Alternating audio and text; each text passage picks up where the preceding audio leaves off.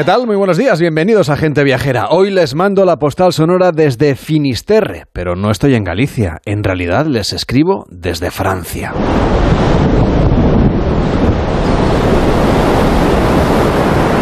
Estamos en el extremo occidental de la región de Bretaña. Y ya lo oyen, no hemos pillado un buen día. Cuando aquí se pone a llover, llueve en serio. Redacto estas líneas desde una región que abastece de pescado y de marisco a Francia. Y por eso la vida marinera sigue siendo aquí pues muy importante. Ha marcado a generaciones que se jugaban y se juegan la vida entre tormentas como esta para llevar a tierra firme los frutos del mar. En realidad, muchos de los marineros que ahora faenan son senegaleses, que vienen por aquí a buscar sustento porque en su país la sobreexplotación pesquera ha dejado a los pescadores sin pesca.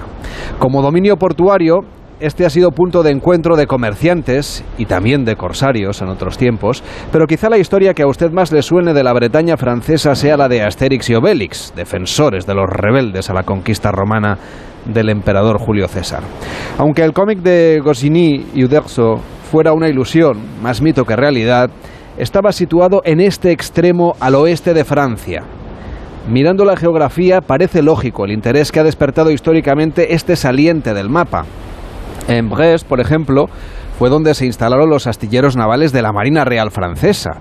Los alemanes tuvieron basados aquí a sus submarinos durante la Segunda Guerra Mundial y por eso los aliados arrasaron con bombas toda la ciudad. Desde esta Bretaña francesa, al lado del mar y en medio de la tormenta, les mando hoy la postal sonora para iniciar gente viajera.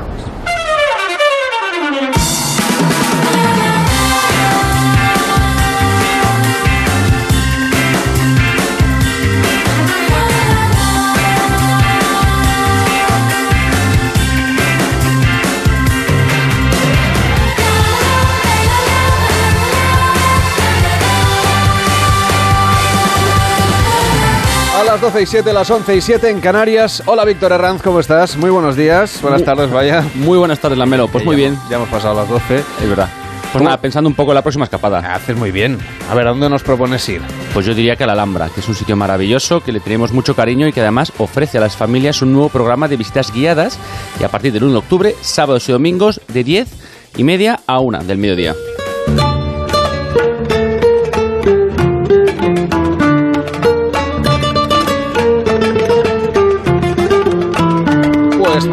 Vamos a la Alhambra, el monumento más visitado de España, Alhambra de Granada, el Generalife también ha cerrado este verano un verano de éxitos, alcanzando la, cifra, de 700.000 turistas. Desde luego, son unas cifras estratosféricas y un incremento significativo de las visitas que suponen bueno, pues una fuerte recuperación y una inyección, sobre todo, de esperanza en esa vuelta a la normalidad. Rocío Díaz, directora del Patronato de la Alhambra y el Generalife, ¿cómo está? Muy buenas tardes.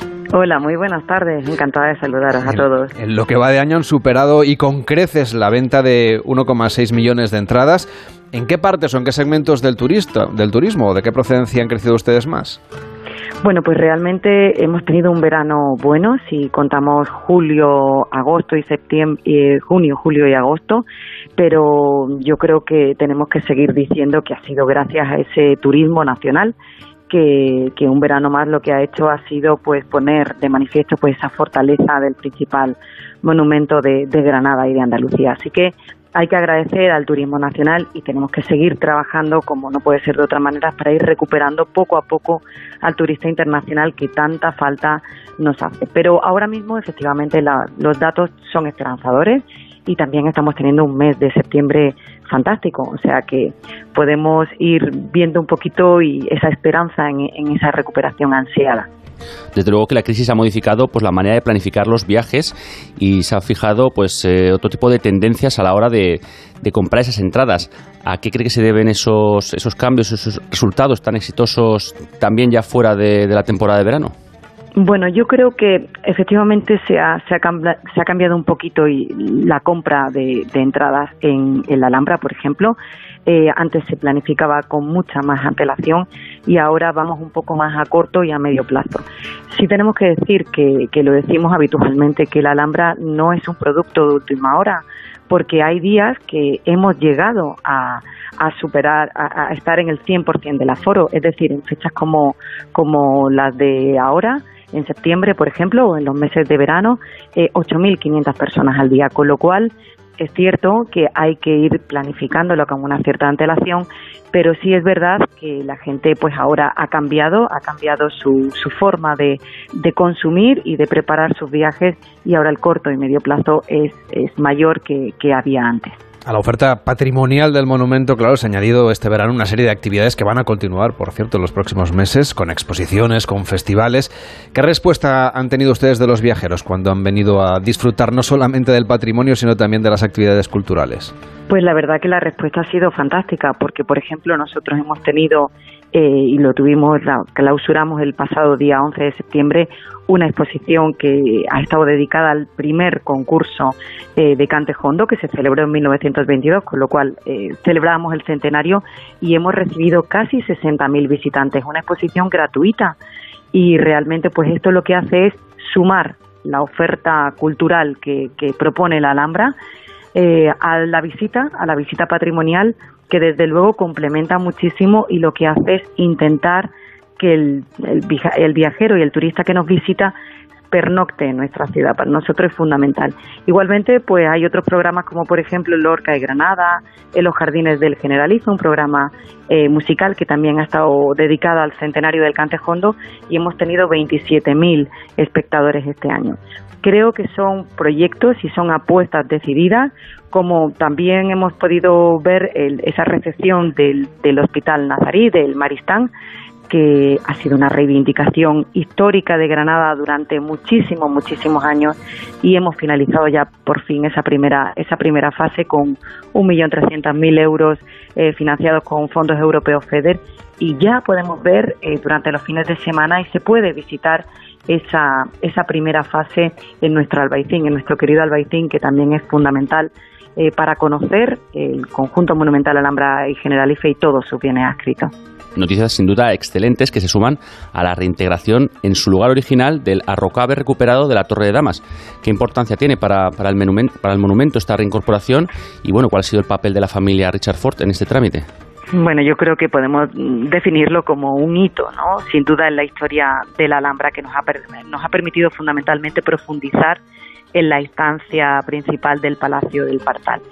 Pues su reintegración supone cerrar un capítulo, un capítulo importante en la historia de nuestro conjunto monumental, tras un proceso de restauración que, que se inició con su recuperación y su posterior diagnóstico. Yo quiero agradecer de manera muy especial todo el trabajo que han realizado el personal del, del, patronato de la Alhambra para restaurar esta pieza y sobre todo, como, bien ha dicho, agradecer también el papel de la familia Ford porque ha sido decisiva eh, la vuelta de la pieza a la Alhambra y se ha realizado a través de una donación que fue aprobada por el Pleno del Patronato de la Alhambra Generalife. Yo creo que este gesto lo que ha hecho es incorporar un elemento original del monumento granadino 187 años después de su desaparición. Así que estamos ante un hito histórico y, agradecidos a todas las personas que han, han hecho posible que esto se produzca. Y como contábamos al principio, ustedes preparan unas visitas guiadas a partir del 1 de octubre, muy pensadas para las familias. ¿Cómo van a ser esas visitas? Bueno, pues eh, efectivamente nosotros a las familias la, le, tenemos y, y, creemos que es fundamental hacer una serie de experiencias pues que puedan eh, compartir toda la familia y serán sábados y domingos de diez y media a una de la tarde previa reserva en nuestra página web y a esto pues se añade aparte de las visitas de la familia pues también todos los programas a la comunidad educativa que tenemos desde nuestro programa Alhambra Educa. Yo creo que al final complementamos no solamente la visita al conjunto monumental Alhambra Generalife, sino a todos nuestros bienes adscritos como que están en el, en el Albaicín, como Casa Horno de Oro, el Bañuelo, el Palacio de Dalahorra, hacen que, que acerquemos mucho más tanto a escolares como, como a las familias, pues para afianzar aún más todos los vínculos de nuestro patrimonio y, de la sociedad en general. Bueno, y también a los aficionados a la música, ¿no? Porque han tenido ahora en septiembre una nutrida agenda de conciertos que han actuado, pues, eh, Texas, Los Planetas, también Vanessa Martín, en ese ciclo maravilloso de mil una músicas en el Generalife. ¿Qué respuesta han tenido por parte de los asistentes al programa y a esa, bueno, a esa oferta cultural alambreña? Bueno, eh, realmente ayer finalizamos este ciclo, un ciclo de ocho conciertos que lo que viene a a sumar es una oferta cultural única que tiene Granada y que la Alhambra no podía quedarse atrás. Septiembre es un mes importante para nosotros, a las pruebas nos remitimos porque estamos teniendo unos datos de venta de entradas fabulosos, pero también tenemos que potenciar la pernoctación en la ciudad con un programa de calidad. Ese programa de calidad es el programa Mil y una Música, que como bien ha dicho, pues han actuado eh, artistas de un primer nivel, tanto nacional como internacional. Es el segundo año que lo hacemos, con lo cual es algo novedoso que tenemos que seguir eh, manteniendo, mejorando y proyectando en las siguientes ediciones, pero que al final lo que hacemos es intentar que actúe como un revulsivo más para el sector turístico de la ciudad y, y por supuesto también intentar pues que pues que ese ese sector cultural eh, promotores de concierto y todo el tejido que se mueve alrededor de él, pues que tenga un espacio único y significativo como es el Teatro del Generalife. Desde luego, un concierto en el Generalife no deja completamente indiferente a nadie y es una apuesta decidida por la cultura y por el patrimonio para intentar atraer a otro tipo de público que de otra forma pues no podía no podía visitar la Alhambra de esa manera y con una pincelada musical. Enrique Domínguez Uceta, ¿cómo estás? Buenas tardes. Hola, muy buenas tardes, Carlas. Eh, la verdad es que nos está contando la directora del patronato, es que un concierto en ese lugar es una cosa increíble. ¿Qué recuerdos tienes tú de las últimas visitas que has hecho a la Alhambra? La Alhambra siempre, siempre te deja huella, es un sitio que además cada vez que lo ves vas descubriendo lugares nuevos, es un lugar absolutamente encantador, pero, pero me parece perfecto esta, esta, este trabajo para ir expandiendo la presencia de la Alhambra, porque la visita es fundamental, pero yo creo que prácticamente no cabe toda la gente que quiere entrar dentro de la Alhambra para hacer la visita, y yo creo que, que en cierta medida también la Alhambra es un patrimonio de toda la ciudad, y esta idea de ir completando con conciertos, eh, eh, con otros lugares dentro de Granada que están relacionados con la Alhambra y que pueden formar parte de, cualquier visita a Granada, pues me parece una labor verdaderamente importante y sobre todo que, que te ayudan a impregnarte de la Alhambra, que por encima de todo, más que un monumento arquitectónico, yo creo que es un monumento sensorial, porque siempre te produce sensaciones y, emociones muy, muy potentes. Señora Evia, supongo que también esta idea de los conciertos y otras actividades lo que intenta hacer es acercar a otros públicos, ¿no? A la Alhambra.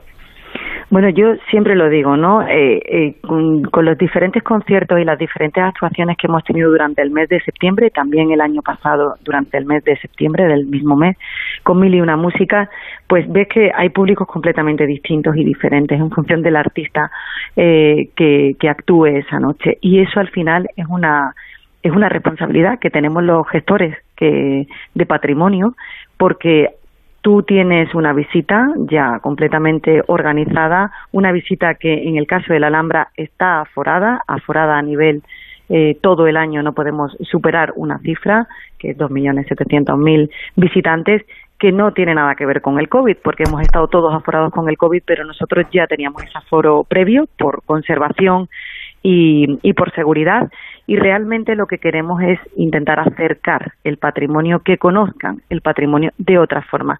Eso es eh, también educar y eso es también hacer una difusión distinta del conjunto monumental y de nuestro valor universal excepcional que tiene, que tiene la Alhambra.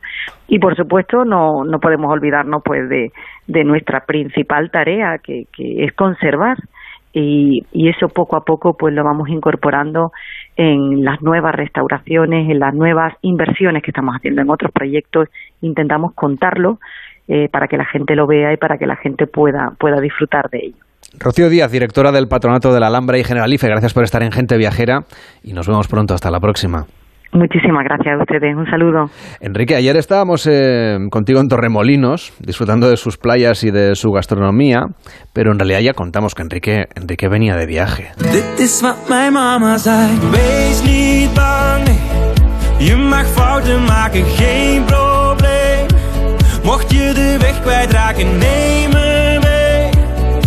Venía de asistir a la reapertura del Museo de Bellas Artes de Amberes, en Flandes, en Bélgica, que es un verdadero acontecimiento cultural y que también ha tenido lugar este fin de semana, Enrique. Pues sí, efectivamente, Carla, es, eh, es un acontecimiento cultural y turístico, porque la inauguración de esa reforma y ampliación del museo es, es una razón más, es un aliciente añadido para planear una escapada hasta Amberes, que es una ciudad de Flandes, en el norte de Bélgica, absolutamente encantadora para pasear y para ir compaginando la visita de sus maravillas con el placer de vivir en, una ciudad que está llena de terrazas, de cervecerías, de restaurantes, de tiendas de diseño, repartidas en un centro mm, histórico con un patrimonio arquitectónico muy notable. Y hay que decir que, mm, que se disfruta también de la simpatía y de la vitalidad de los amberinos que llenan de animación el casco histórico de una ciudad que ha sido rica desde hace mucho tiempo y que su riqueza la ha invertido, yo creo que con verdadero entusiasmo en arte y en buena arquitectura. Por eso dicen que el Museo de Bellas Artes de Amberes es el más importante de Flandes, ¿no? Bueno, el museo es impresionante. Es el mejor de Flandes, está entre los mejores de Europa, sobre todo porque guarda 27 obras de Pedro Pablo Rubens estupendas, de grandes dimensiones, poderosas, sinfónicas, espectaculares. Tiene también 600 grabados de obra de Rubens, pero va mucho más allá por mm, la colección de otros autores. Una de las joyas del museo es la Virgen de Melun de Fouquet, esa Madonna de piel blanquísima brillando entre azules y rojos, pero hay también obras de Jan van Eyck, de Patinir, de Frans Hals, de Bruegel el Viejo, de Anton van Dyck, y, y la colección no se detiene en los maestros clásicos, incluye también los prestigiosos artistas modernos relacionados con la ciudad y con el país. Ellos tienen la mejor colección mundial de obras de James Ensor y de la obra de Rick Butters y, y obras estupendas de Magritte, de Rodin, hasta completar siete siglos de arte de primera fila. Una colección de 8.400 piezas, de las que exhiben algo más de 600, y, el resultado es extraordinario. Ha sido un gran esfuerzo, pero yo creo que ha valido la pena sin duda alguna, vamos. Un esfuerzo grande porque el museo, atención, ¿eh? ha estado cerrado durante 11 años, o sea que le han hecho una transformación profunda. Bueno, pensar en, en, un museo de este nivel que haya estado cerrado 11 años eh, realmente es muy impresionante, pero yo creo que habla de la convicción y de la voluntad de que eh, pusieron manos a la obra con la intención de hacer lo mejor posible. Ha sufrido una reordenación completa, por fuera nadie diría que ha cambiado, lo han limpiado y lo han restaurado para que parezca recién terminado y lo han rodeado por un sencillo jardín con esculturas y un estanque, por cierto, eh, casi mágico de Cristina Iglesias delante del acceso principal de nuestra de nuestra artista. Y cuando entras al museo te impresiona porque el antiguo museo sigue existiendo, está vivo, con sus paneles de madera, sus paredes pintadas de tonos oscuros, los suelos también de, de, madera, todo restaurado, ha vuelto a la vida, pero lo más interesante es la ampliación, porque en los cuatro patios, que eran espacios vacíos, más una planta de la cubierta y otra eh, arrebatada al subsuelo, pues han aumentado casi un 40% la superficie expositiva.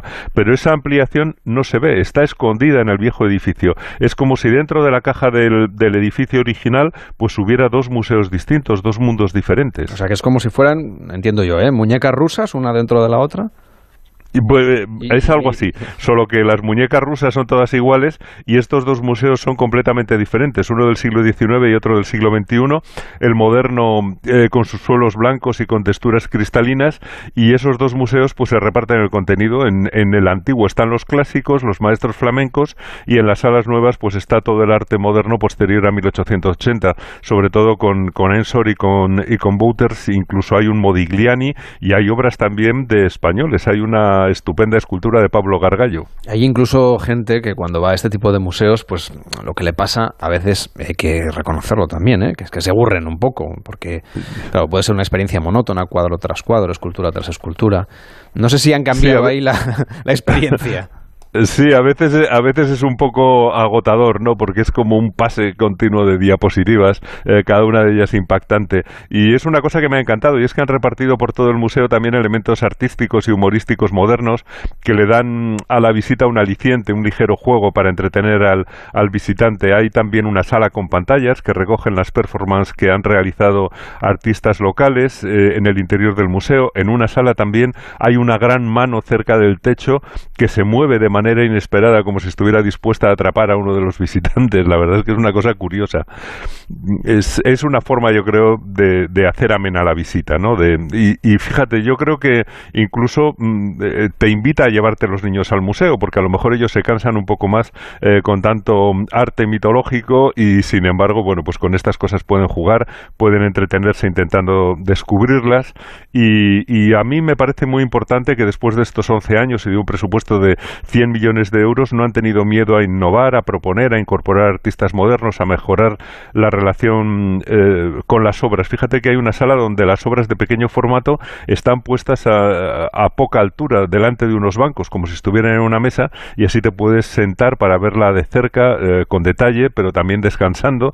Y, bueno, en la visita del museo también puedes ver cómo están restaurando los cuadros, cómo están trabajando, puedes ver los almacenes y, y, fíjate, tiene una experiencia también originalísima, y es que una persona que estaba en la recepción del museo eh, y que fue perdiendo la vista, ahora se dedica a comentar su recuerdo de los cuadros o las impresiones que producen los cuadros con, con los visitantes, cuando él ya no pudo verlo. Realmente es, eh, está muy bien. Y luego tiene un restaurante fantástico con un aire Art que ya sabes que es el otro estilo muy de la ciudad, casi contemporáneo del museo, que abrió sus puertas por primera vez en, en el año 1860. Venga, pues recojo el guante y lo que vamos a hacer ahora es eh, aprovechar esta ocasión, ¿no? Que se acaba de reinaugurar, podríamos decir, tras 11 años cerrado, casi podemos decir que se acaba de reinaugurar este museo, pero es una excusa más, una razón más para que los viajeros se acerquen a Amberes y descubran una ciudad que además es muy atractiva. Bueno, es muy interesante. El centro de la ciudad es muy pintoresco, con esas casitas de ladrillo típicas de los Países Bajos, con fachadas rematadas con, con formas triangulares, con esos gabletes, con los suelos adoquinados. Mm, tiene unos templos estupendos, la Catedral de Nuestra Señora, la Iglesia de Santiago, San Carlos Borromeo, pero son muy bonitas las plazas, los espacios públicos. Es un placer llegar a la Grote Markt y sentarte a ver pasar a la gente o plantarte frente al enorme ayuntamiento o ir a cualquiera de las terrazas de los restaurantes de la Groenplast y eh, luego hay que seguir hasta la orilla de ese río inmenso que tiene la ciudad, que es el Escalda, eh, con un bonito paseo por la orilla y desde allí pues ves pasar las barcazas camino del puerto, que por cierto es el segundo de Europa por tráfico de contenedores. O sea que por eso es una ciudad tan rica, ¿no? Por el comercio histórico, por el puerto, eh, que tiene un tráfico, como nos decías, pues enorme. Bueno, el, puerto es fundamental, pero también es rica porque es el centro mundial del mercado de diamantes. Dicen que el 80% de los diamantes del mundo pasan por Amberes, es la capital de la talla del, diamante y luego es una ciudad que tuvo también la primera bolsa de materias primas del mundo. Eh, tiene una población pues muy elevada de judíos ortodoxos, eh, yo creo que en buena medida relacionados con pues con las piedras preciosas y con los diamantes. Se les puede ver cerca de, de esa estación monumental central de ferrocarril carril que tiene, que es fabulosa, y, bueno, pues por allí alrededor los ves con sus ropas negras, con sus tirabuzones, yendo y viniendo alrededor de las joyerías, pero también es una ciudad que eh, eh, tiene muchísimo prestigio en el diseño de ropa y de moda, tiene unas galerías de arte fantásticas. En realidad yo diría que tiene muchísima personalidad, que es lo mejor que se puede eh, pedir a un lugar cuando estamos pensando en viajar hasta él. Tiene historia y tiene vanguardia. Fíjate que eh, tiene seguramente el mejor ejemplo de esa mezcla de tradición y vanguardia de Amberes es la nueva sede de la autoridad portuaria diseñada por la arquitecta Zaha Hadid, el premio Pritzker de arquitectura que hizo un edificio elevado sobre otro con forma de casco de barco de aspecto cristalino, pero eh, que tiene la superficie brillante como si estuviera tallada también con, con esos cientos de caras o de facetas que tiene la buena talla de los diamantes. Es muy espectacular, pero bueno, no menos que el resto de la ciudad, que contiene también maravillas imprescindibles como el Museo Plantan Moretus, con la imprenta más antigua del mundo, quizá el lugar de edición más importante del planeta desde el siglo de oro, donde publicaron los genios del Renacimiento, y otra cosa que no hay que dejar de visitar, claro, es la casa de Rubens, que ha sido rehabilitada y que, que ya se puede entrar en ella, aunque siguen en obras eh, de cara al futuro. Eh, tiene unas fachadas de orden clásico que diseñó el propio pintor y que son obras, tiene también obras suyas y pinturas suyas, así que yo creo que es el perfecto complemento a la reapertura del Museo de Bellas Artes de Amberes con sus 27 maravillosos Rubens que ahora se pueden ver pues de una manera magnífica porque además el museo no es nada denso, no es un museo de los que te agobian. Yo creo que esa selección que han hecho de obras están muy bien repartidas y yo creo que tiene seguramente una de las visitas de gran emocionantes museos menos fatigantes de toda Europa. Pues un museo que reabrió ayer sus puertas y que esta semana ha estado visitando antes de la apertura Enrique Domínguez Uceta y se lo cuenta hoy en el segundo día, o sea, el día siguiente de la reapertura aquí en Gente Viajera. Enrique, nos vemos la próxima semana, que vaya muy bien. Hasta la próxima semana, Carles. Y ahora en Gente Viajera nos zambullimos en el sonido de la tradición. Este es el sonido de un escultor que a golpe de martillo, de cincel y de otra serie de herramientas pues va dando forma a un lavado en piedra del Gres Rojo, una de las tradiciones que Turismo del Algarve quiere poner en valor a través de su última iniciativa. Se llama Algarve Craft and Food y Lorena Pérez Mansillas nos quiere contar pues muchas más cosas acerca de este proyecto que además se acaba de presentar. Hola Lorena, ¿cómo estás? Buenas tardes. Hola, buenas tardes, Carlos. Pues eh, se acaba de presentar en la Embajada de Portugal, de ahí el, el, sonido ambiente que había tras el artesano. Y Algarve Craft and Food propone una nueva forma de viajar en la que recuperar y reivindicar las tradiciones de ese Algarve e incluso sus oficios más antiguos, en una combinación perfecta entre artesanía y gastronomía. Joao Fernández, presidente de la región de turismo del Algarve, detalla alguna de estas experiencias. Vamos a invitarlos a una ola de cataplana y experiencias de cestería en caña. Uh, experiencia de modelado de dulce fino de almendra, entre muchas otras cosas. Eh, eso es una forma de invitar también a participar con nosotros de, de lo que hacemos diariamente. Así estás te divirtiendo, estás eh, enriqueciendo también tu conocimiento de, de una tierra, de su, su, gente, de sus tradiciones.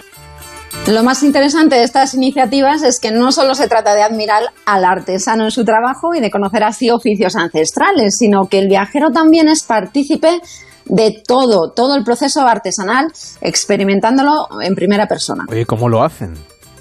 Pues, por ejemplo, el visitante en el Algarve va a poder degustar la torta de naranja, pero también va a poder sentir el barro en las manos, elaborando él mismo la tradicional taza de cerámica con forma de naranja en la que se va a tomar esa torta. Es decir, me estás diciendo que podemos emular a, a Gos, por ejemplo, con el torno y con la arcilla mientras recreamos piezas tradicionales de artesanía del Algarve? Eso mismo, Lamelo. Bueno, lo de Ghost ya depende del grado de pasión de cada no, que cual. Acaba, acaba, fatal la historia, ¿no? bueno, lo que podemos hacer también es aprender a trabajar el corcho o a entretejer mimbre para hacer una olcofa, que es un cesto tradicional para las compras, y lo vamos a hacer de la mano de artesanas como Vanessa. Mi especialidad es solamente las fibras vegetales. La palma, la tabúa, el buiño, el vime, la cana. Nos hacemos la colheita anualmente. Casi todas las fibras se cogen por el solsticio de verano. Bueno, las secamos y las almacenamos y cuando queremos trabajarlas tenemos que humedecerlas nuevamente, pero es, es ese el proceso. Simplificando, claro. Bueno, Vanessa, junto con otros artesanos, forma parte del proyecto TASA, que promueve una reinterpretación de los diseños de antaño con nuevos diseñadores pero utilizando las técnicas tradicionales. La técnica es la tradicional, la forma no es, pero tentamos siempre juntarlas en el proyecto TASA. Proyecto TASA significa técnicas ancestrais, soluções atuais, técnicas antiguas, uh, soluciones actuales, para que faça más sentido, que el design ahora también importa. En, en el pasado el no, era, no importaba, solo la funcionalidad, ¿no? Hemos comenzado, Lorena, con el sonido de un artesano, ¿no? un artesano escultor ahí en la piedra. ¿Vamos a poder tallarla también? Uy, no, Lamelo, en este caso no, porque es bastante difícil. Hay que estar pero fuerte Bruno además, Matos, ¿eh? Sí, sí, sí, hay que estar fuerte y tener muchísima maña. El caso es que Bruno Matos, el artesano al que hemos escuchado tallarla, va a enseñar al viajero que le visite la historia en torno a, a este gres rojo de Silves, que es la localidad originaria de, esta piedra, cómo se extrae, cómo se trabaja la piedra y cómo se usa, por ejemplo, para afilar los cuchillos de cocina.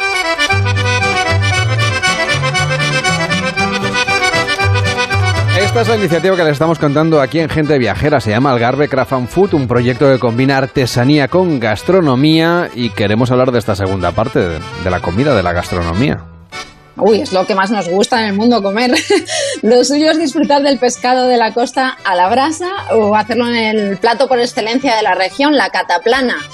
que es un guiso de pescado, de marisco o de carne o una combinación de todas ellas que toma su nombre del utensilio donde se cocina, la cataplana, que es un caldero esférico metálico que en tiempos era de bronce.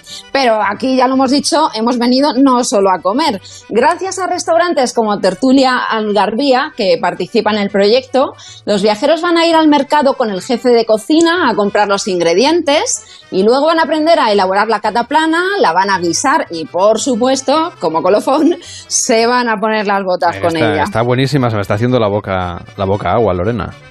Pues espérate a los postres, Lamelo. El chef Bruno Amaro nos recuerda que al algarve hay que ir a endulzarse en cualquier época del año a base de estas delicias. Estrellas de mm, higo con almendras. Eh, tienes los Don Rodrigo, que son eh, hechos con hebras de huevo, con ovo moles y almendras. Y tenemos los, eh, en portugués se dice doce fino, que es algo como dulce hino, que son con masa de almendra y rellenos de ovos moles. Que tienes aquellas esculturas como manzanas, zanoiras, cangrejos, pequeñitos. Y Lodo Rodrigo es para mí lo mejor. ¿Muy, muy dulce o no? Eh, sí, porque es casi como un dulce conventual de convento. Gracias Lorena por este viaje también gastronómico al Algarve. Nos quedamos con el postre y con la cataplana. Que tenías un feliz domingo. Igualmente, Carlas. Hasta la próxima. Pensando ya en las vacaciones, pues Iberia ha lanzado una campaña de precios para viajar a los 137 destinos de su red, España y el resto de Europa, por 25 euros por trayecto, Estados Unidos por 174 o distintas ciudades de América Latina desde 265 euros por trayecto. Anímate y reserva tus próximas vacaciones y como dicen desde Iberia, Vuela, vuela, Víctor. Y es que este invierno la Melo Estados Unidos está más cerca que nunca. Iberia ofrece más vuelos y más destinos incluso que en 2019. En concreto, 589.000 asientos, un 15% respecto a 2019, y alrededor de 2.000 vuelos, que es un 21% más que el año anterior a la pandemia. Nueva York, Chicago, Miami, Los Ángeles, Boston, Dallas. Entra en iberia.com y elige tu destino. Iberia es la segunda aerolínea del mundo que más ha reducido sus emisiones de CO2, así lo acredita la consultora internacional IVA Insight. Según el informe, desde 2019 Iberia ha reducido sus emisiones en un 17% por asiento y por kilómetro en los vuelos de largo radio, sobre todo por la renovación de la flota y por distintas medidas operacionales. Sin duda, un importante paso para volar hacia un futuro mejor con Iberia nos vamos volando. En Onda Cero, gente viajera, Carlas Lamelo. Después de todo, llega un día en el que sientes la brisa del mar y la tranquilidad que te transmite. Te imaginas disfrutando de una gastronomía exquisita, de rutas y paisajes. Y te das cuenta de que estabas perdiendo el norte. Visita a Mariña Lucense. Vuelve a encontrar el norte una serie original de A3 Player Premium. Dos hermanas muertas cuando estaban a punto de casarse. Sí, pero con seis años de diferencia. Mucha casualidad, ¿no? Basada en el bestseller de Carmen Mola. ¿Quién coño la mató? La novia gitana, dirigida por Paco Cabezas. Ya disponible solo en A3 Player Premium. Ni millennials, ni boomers, todos pertenecemos a la misma generación, los que estamos aquí y ahora para transformar el país, la generación de los que sueñan y hacen. Con los fondos de la Unión Europea, miles de ideas están pasando del papel a la realidad. Entra en plan de recuperación.gov.es y haz tu sueño posible. Gobierno de España. Entonces dices que estos sensores detectan si alguien intenta entrar. Claro, y cubren todas las puertas y ventanas. Así que tranquilo, su despacho y todas las cosas que le importan también están protegidas. Si alguien intentara entrar, podemos verificarlo con las imágenes al momento. Y si detectamos un problema real, avisamos nosotros mismos a la policía. Protege tu hogar frente a robos y ocupaciones con la alarma de Securitas Direct. Llama ahora al 900-272-272.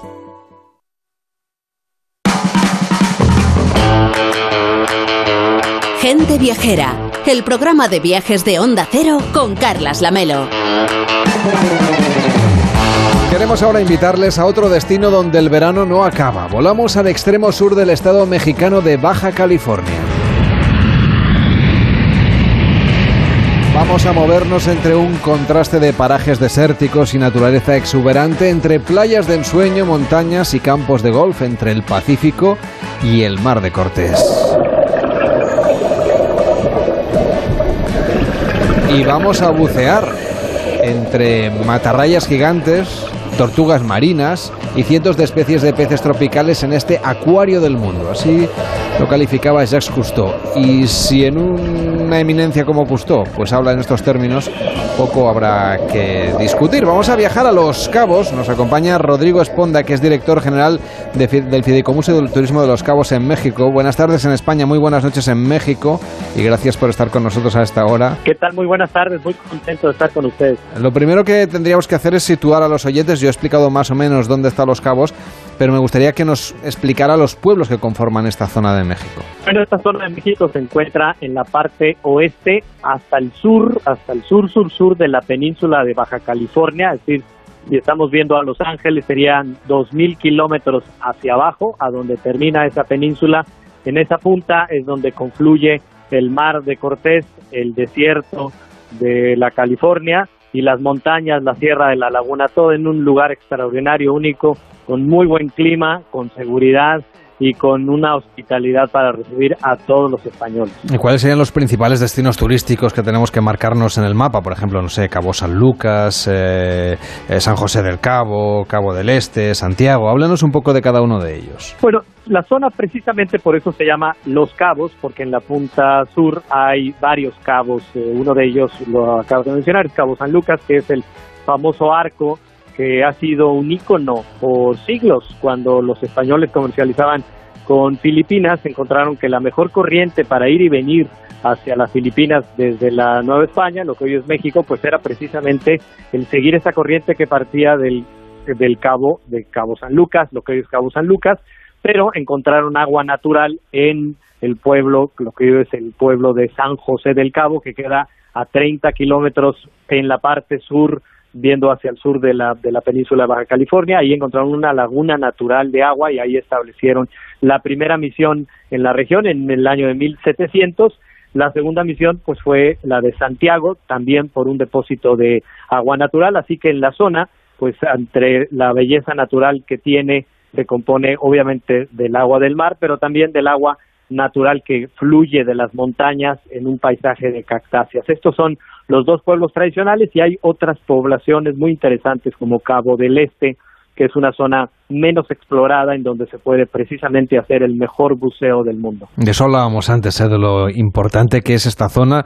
Le decía Jacques Cousteau que era nada más y nada menos que ese mm, acuario del mundo. Háblenos de alguna de las especies que podemos ver y sobre todo cómo podemos aprender a, mm, el submarinismo si no tenemos el título o disfrutar de que tenemos el PADI para conocer esos fondos marinos. Bueno, en la zona se, se puede bucear sin necesidad de tener el PADI en la misma marina de Cabo San Lucas, que es impresionante con toda la actividad de la pesca deportiva y de la actividad marina que hay ahí, eh, hay el buceo, el submarinismo, es muy bueno. También se puede hacer fácilmente el snorkel.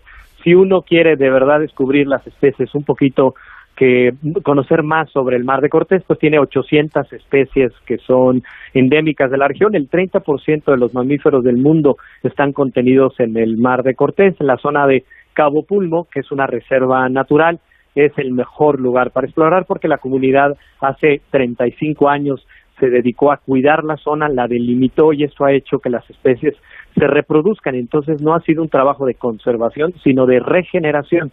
Es un trabajo que se ha regenerado lo que posiblemente hubiera sido la zona hace 200 años y se tienen pues 20 especies de ballenas, delfines, mantarrayas gigantes o mantarrayas más chicas como las móbulas y como son animales pelágicos, van y vienen durante distintas temporadas del año, no solamente se ven lo mismo en, en, si uno va en verano o va en invierno, va a cambiar de manera dramática lo que uno ve, pero siempre con este proceso de regeneración, cada año aumentan las especies que se pueden observar, unos bancos de peces, ahorita estamos entrando en la temporada de jureles que hacen como unas formas coníferas únicas que puede uno observar porque hacen una danza eh, estos pescados, así que bueno, hay muchísimas formas, no es tan complicado, así que cualquier persona que tenga la certificación más básica de PADI puede observar, es un fondo que obviamente hay un arrecife que hay que cuidar, pero simplemente es muy fácil hacerlo y si no con snorkel, que cualquier persona lo puede hacer.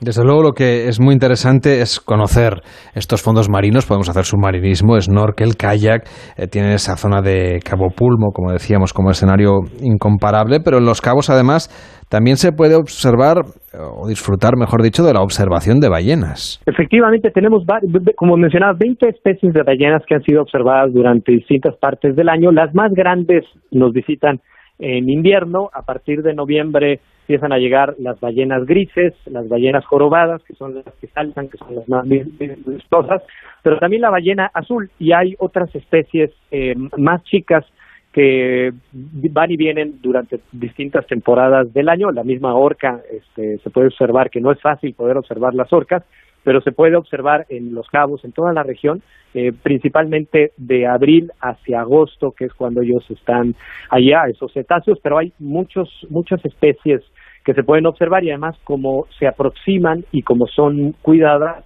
entonces, cada año se han ido reproduciendo, han ido aumentando y ellos precisamente bajan desde el norte, desde Alaska, para reproducirse. Así que podemos decir que todas estas ballenas son precisamente cabeñas de California Sur, porque ahí se reproducen y luego cuando son lo suficientemente grandes se regresan hacia el norte y vuelven todos los años al mismo lugar donde nacieron. En Los Cabos además puede vivirse una experiencia que me gustaría que nos contase, que se llama Concierto desde el mar, una boda mágica. ¿Qué es exactamente este concierto desde el mar y esta boda mágica? Bueno, pues precisamente el, concierto desde el mar es una experiencia que hemos trabajado única. El mar de Cortés es, uno de los mares más inexplorados que se pueden encontrar, obviamente por todas las especies marinas, por la gran diversidad que ofrece. Las mismas ballenas que yo mencionaba, ellos producen un canto para llamarse entre una y a otra y entonces obviamente estos cantos se, cada año lo cambian, lo varían, precisamente las yubartas que son las, los machos de, de las ballenas, las jorobadas, son las que eh, cantan eh, para atraer a la, a la pareja y además son las que saltan y, es una manera de poderse comunicar. Son animales que tienen pues gran entendimiento de lo que debe de, ser, precisamente para reproducirse es que hacen este canto, se, se graba y esto pues, se produce en una experiencia única en el Mar de Cortés.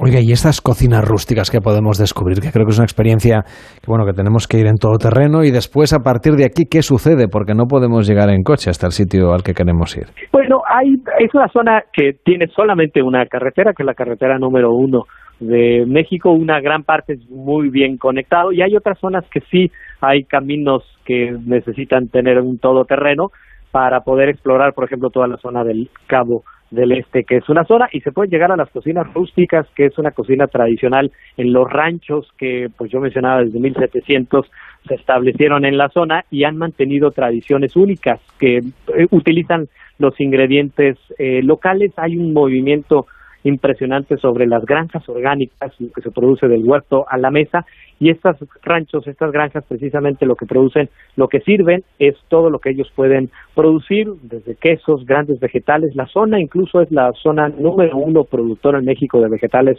orgánicos por este clima muy moderado que es la combinación, obviamente sube un poquito las montañas, ahí había grandes plantaciones de azúcar en la época mm, colonial, la tierra es muy fértil, se fue, se olvidó que la tierra es muy fértil, nunca ha sido explotada, nunca se ha utilizado ingredientes químicos, así que la calidad del producto vegetal y la calidad obviamente del producto de mar con todas estas especies sustentables que hay granjas orgánicas sustentables de pesca artesanal, pues obviamente esta combinación, la comida mexicana es extraordinaria, pero aquí pues con esta frescura se puede lograr una calidad y una innovación con todos los cocineros que están localizados en Los Cabos.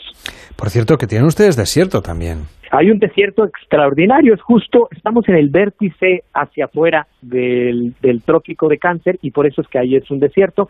Los desiertos justo se forman saliendo de la parte tropical, ahí, es donde nosotros nos encontramos. Entonces es un ecosistema muy complejo entre montañas que llegan a tener 2.000 metros de altura, una parte desértica muy interesante, que no es un desierto como el Sahara, sino es un desierto con cactus, con una diversidad muy, muy amplia de cactus que solamente se dan en, en, la zona y entonces puede visitar el desierto, conocer todas estas cactáceas y plantas endémicas de la zona, hacer algún senderismo que está muy bien marcado para conocer todas estas zonas o si uno quiere pues hay algunas pistas para manejar un 4x4 en el desierto y llegar hasta la arena, hasta el mar con unas vistas y unos atardeceres esplendorosos que se pueden tener. Rodrigo Esponda, director general del Fideicomiso de Turismo de Los Cabos en México. Muchísimas gracias por acompañarnos y hasta la próxima. Muy buenas tardes. Esperamos a todos los españoles. Muchas gracias. En Onda Cero, gente viajera. Carlas Lamelo. El Ayuntamiento de Marbella invierte en sostenibilidad en el transporte público municipal con la adquisición de tres nuevos autobuses híbridos para el traslado de escolares y universitario, para lo que ha destinado más de 780.000 euros. Gracias a esta inversión cofinanciada al 80% por el Fondo Europeo de Desarrollo Regional, la flota municipal se renueva con vehículos más eficientes, repensando la ciudad a una escala humana y poniendo el acento en un transporte colectivo menos contaminante. Marbella, modelo de ciudad sostenible. Fondo Europeo de Desarrollo Regional. Una manera de hacer Europa. La alfabetización mediática e informacional de hoy decide el futuro. Si eres docente, no te puedes perder el encuentro Mentesami el próximo 1 de octubre en los cines Kinépolis de Madrid. Presentado por Elena Resano y Juan Rabonet, y con expertos que os inspirarán y compartirán herramientas prácticas para responder a este reto educativo. Síguelo en streaming en mentesami.org. Te esperamos. Fundación A3 Media. Acercamos a niños y jóvenes el valor de la comunicación.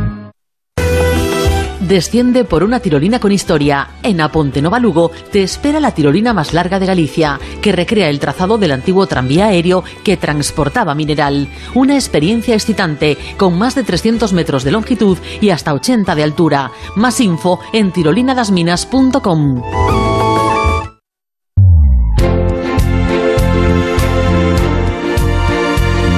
En Onda Cero, gente viajera. Carlas Lamelo. Gobierno y sector preveían una temporada veraniega que alcanzaría los niveles prepandémicos. Había altas esperanzas depositadas en este verano, el verano del despegue definitivo del turismo. La campaña estival ha finalizado el pasado viernes con la entrada ya del otoño y queremos hacer balance en Gente Viajera con José Luis Méndez, que es presidente de la Unión de Agencias de Viajes de la UNAF que aúna a 3.360 puntos de venta en España y además es patrono del Observatorio Nacional de Turismo Emisor de Observatur. Señor Méndez, ¿cómo está? Muy buenas tardes. Hola, buenas tardes. Bueno, ya podemos empezar a hacer un poco de balance de cómo ha ido el verano. ¿Qué tal ha ido? Ustedes ya anticipaban un poco cómo sería la cosa durante el mes de junio en su informe. Al final, haciendo balance, ahora que hemos llegado ya al otoño, ¿cómo ha ido este verano para el turismo en España? Pues efectivamente nosotros al hacer el balance y las previsiones han cumplido afortunadamente para bien porque hemos vuelto casi casi a los niveles de antes de la pandemia del 2019.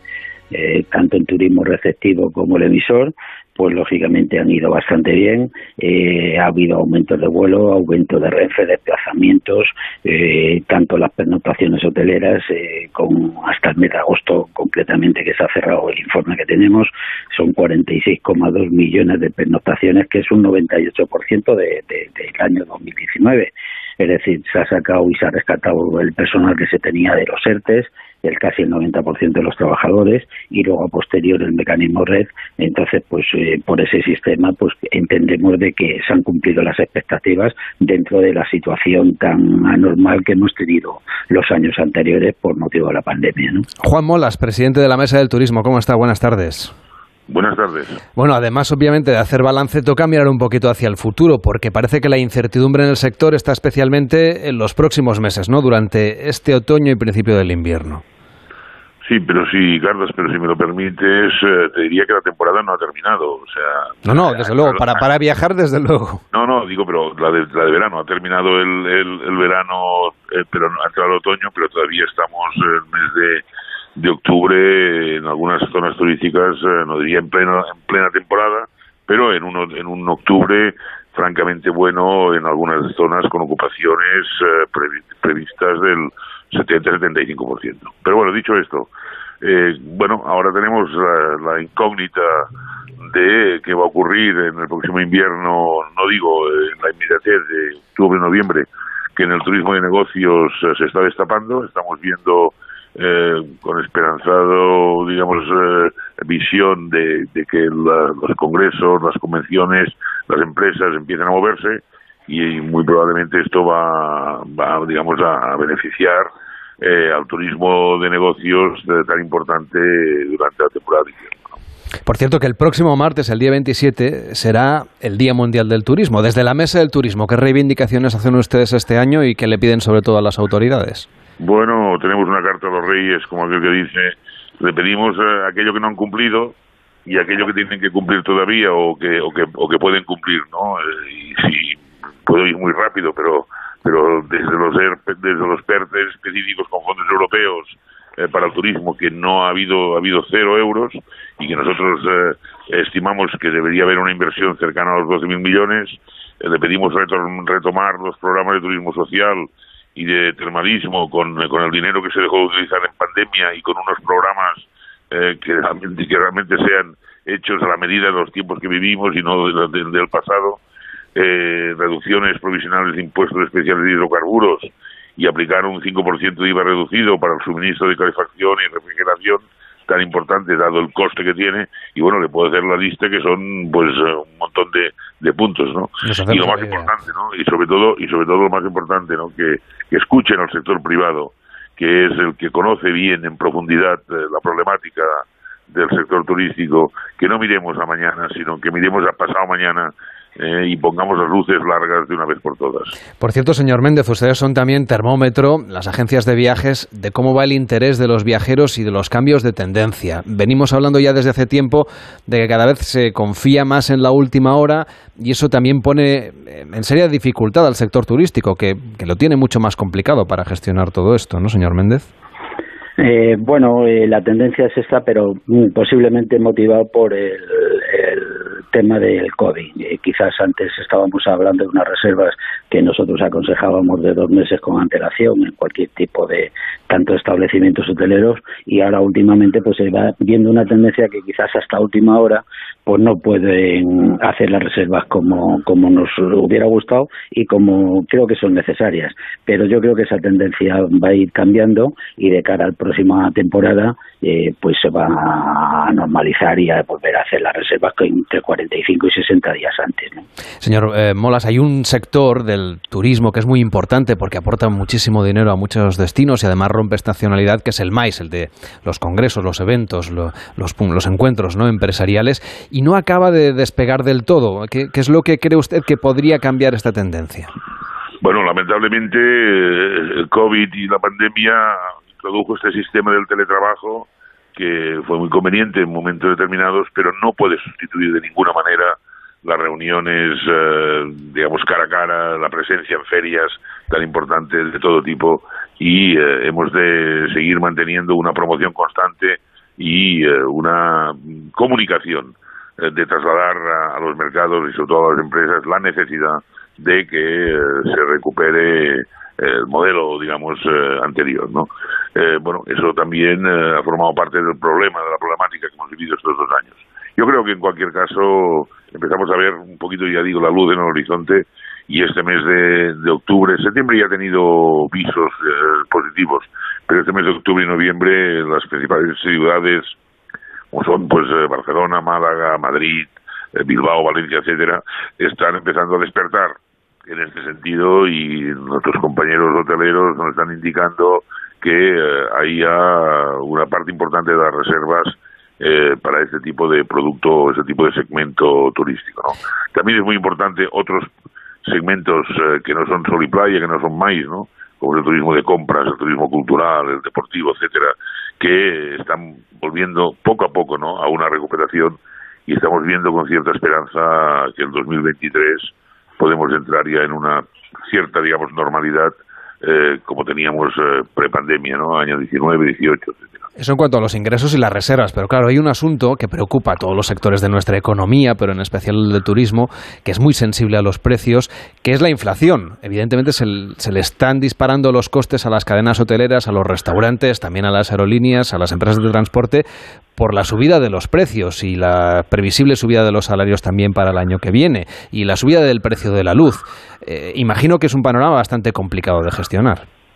Es complicado, sobre todo porque estamos viendo una acción de gobierno en este sentido eh, con, eh, con, con, una una, una forma de hacer eh, y una discusión interna en el propio gobierno por los partidos que lo configuran y luego por la, la, la, la, propia, digamos, problemática política que estamos viviendo que no acompaña, ¿no? Eh, no hay una visión, digamos, o una planificación de poder atajar unos costes que han ido al alza de una forma desmesurada, sobre todo los energéticos, que a partir de ahí, eh, claro, pues deriva hacia el transporte, hacia la alimentación, en fin, que tiene un efecto dominó tremendo. Esto sí nos preocupa porque si bien la temporada de verano, como decía el señor ha sido una muy buena temporada, o está siendo una muy buena temporada de verano, pero sin embargo los resultados, eh, los balances no van a ser como el 19 ni muchísimo menos. Juan Molas, presidente de la Mesa del Turismo, muchísimas gracias por acompañarnos y también a José Luis Méndez, presidente de la UNAF. Llegan las noticias de la UNA. Que tengan los, los dos un feliz día. Hasta la próxima. Muchas gracias. Muchas gracias. Llegan las noticias con Yolanda Viladecans, aquí a Onda Cero.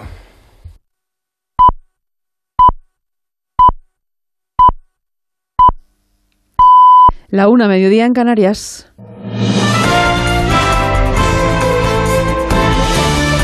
Noticias en Onda Cero. Buenas tardes, ya está en marcha en Gaba, en Barcelona, la fiesta de la Rosa del Partido Socialista Catalán, a la que no ha podido asistir el presidente del Gobierno, Pedro Sánchez, que ha dado positivo en coronavirus. Era el acto socialista de esta jornada. El Partido Popular, por su parte, ha elegido Lleida para valorar la actualidad política con Pedro Royán, su vicesecretario de Coordinación Autonómica y Local. Informa Carlos León. Sí, Pedro Royán, que ha pedido una pronta recuperación para Pedro Sánchez y le ha recordado que al Gobierno de España solo le preocupan los ricos ver cómo ahora mismo el presidente del gobierno, Pedro Sánchez, al que le deseamos una pronta recuperación por eh, la situación eh, de COVID que está padeciendo en estos días, le preocupa mucho el 1% de la población, que son los que disponen de unas rentas más elevadas. Mientras que al Partido Popular lo que le preocupa principalmente es el estado de bienestar del 99% restante ha insistido que mientras los españoles no pueden llegar a final de mes ni pagar las facturas, a Sánchez solo le preocupan los ricos y que haga caso al documento entregado por el Partido Popular sobre la crisis energética, ya que el gobierno de España solo acierta cuando rectifica y aplica las medidas del PP. En el exterior de nuestras fronteras sigue la invasión en Ucrania. Ya se han cumplido siete meses. El ejército del país ha denunciado que la ciudad costera de Odessa ha sido atacada de madrugada con drones de fabricación iraní, dos días después de que un ataque ruso con un arma similar matara a dos civiles. Entre tanto, en Rusia, más de 744 personas han sido detenidas en la segunda jornada de acciones de protesta contra la movilización decretada por el presidente ruso Vladimir Putin. En una entrevista este domingo en el diario La Razón, el ministro de Asuntos Exteriores, José Manuel Álvarez, ha asegurado que el presidente ruso ha perdido la guerra a pesar de esa movilización militar anunciada. Vladimir Putin ha perdido esta guerra. La ha perdido por dos motivos. La escalada es una demostración que la estrategia que él tenía prevista ha sido un fracaso. Pero él piensa que tal vez aumentando ese esfuerzo militar va a conseguir un cambio, va a conseguir que los demás retrocedamos. No va a ser así.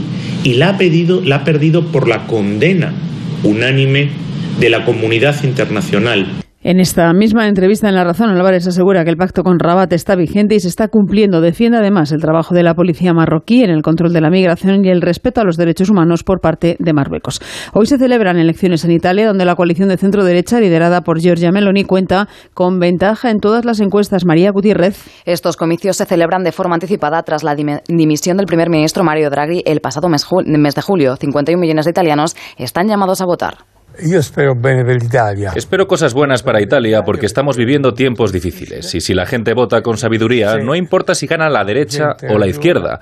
Lo que importa es que se tomen acciones concretas para el país. Cose concrete. Los colegios van a estar abiertos hasta las 11 de la noche. Inmediatamente después comenzará el recuento de papeletas, aunque no se esperan resultados hasta mañana lunes. Las autoridades electorales italianas han informado de que la participación al mediodía ha alcanzado el 18,55%. Esta cifra es medio punto inferior a la de 2018. Contamos además que AENA ha contabilizado un total de 82 vuelos cancelados en lo que va de domingo en las Islas Canarias por las lluvias derivadas de la depresión tropical Hermine, además de tres desvíos. Así se recoge en la última actualización del gestor no obstante, los ocho aeropuertos del archipiélago están operativos, aunque se recomienda a los pasajeros consultar con su aerolínea ante posibles retrasos o cancelaciones.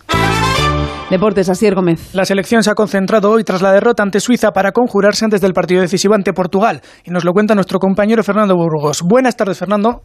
¿Qué tal? Buenas tardes. Después de la inesperada derrota de anoche contra Suiza, la segunda en 25 enfrentamientos, la selección española ha entrenado esta mañana en la ciudad del fútbol y se han visto caras más serias de lo habitual. Se han ejercitado todos menos Jeremy Pino, que está mejor del golpe en el muslo derecho que le impidió acabar el encuentro. El canario ha estado aparte con el recuperador, pero no se descarta que pueda regresar a Villarreal y no viajar mañana a Braga.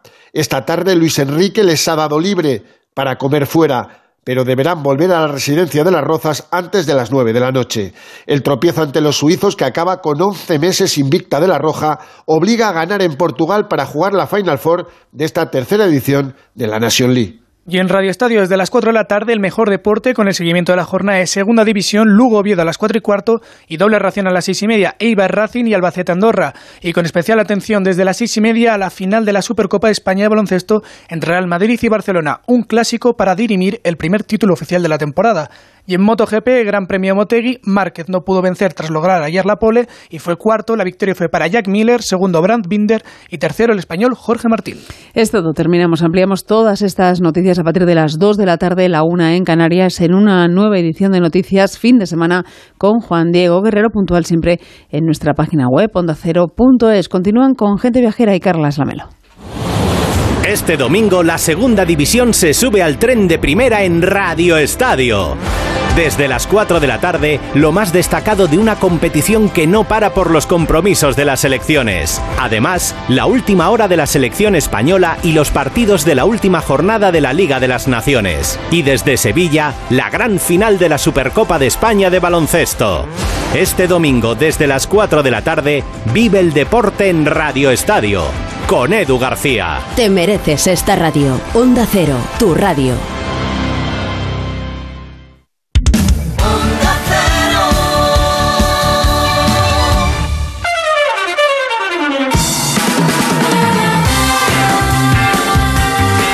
Gente Viajera, el programa de viajes de Onda Cero con Carlas Lamelo.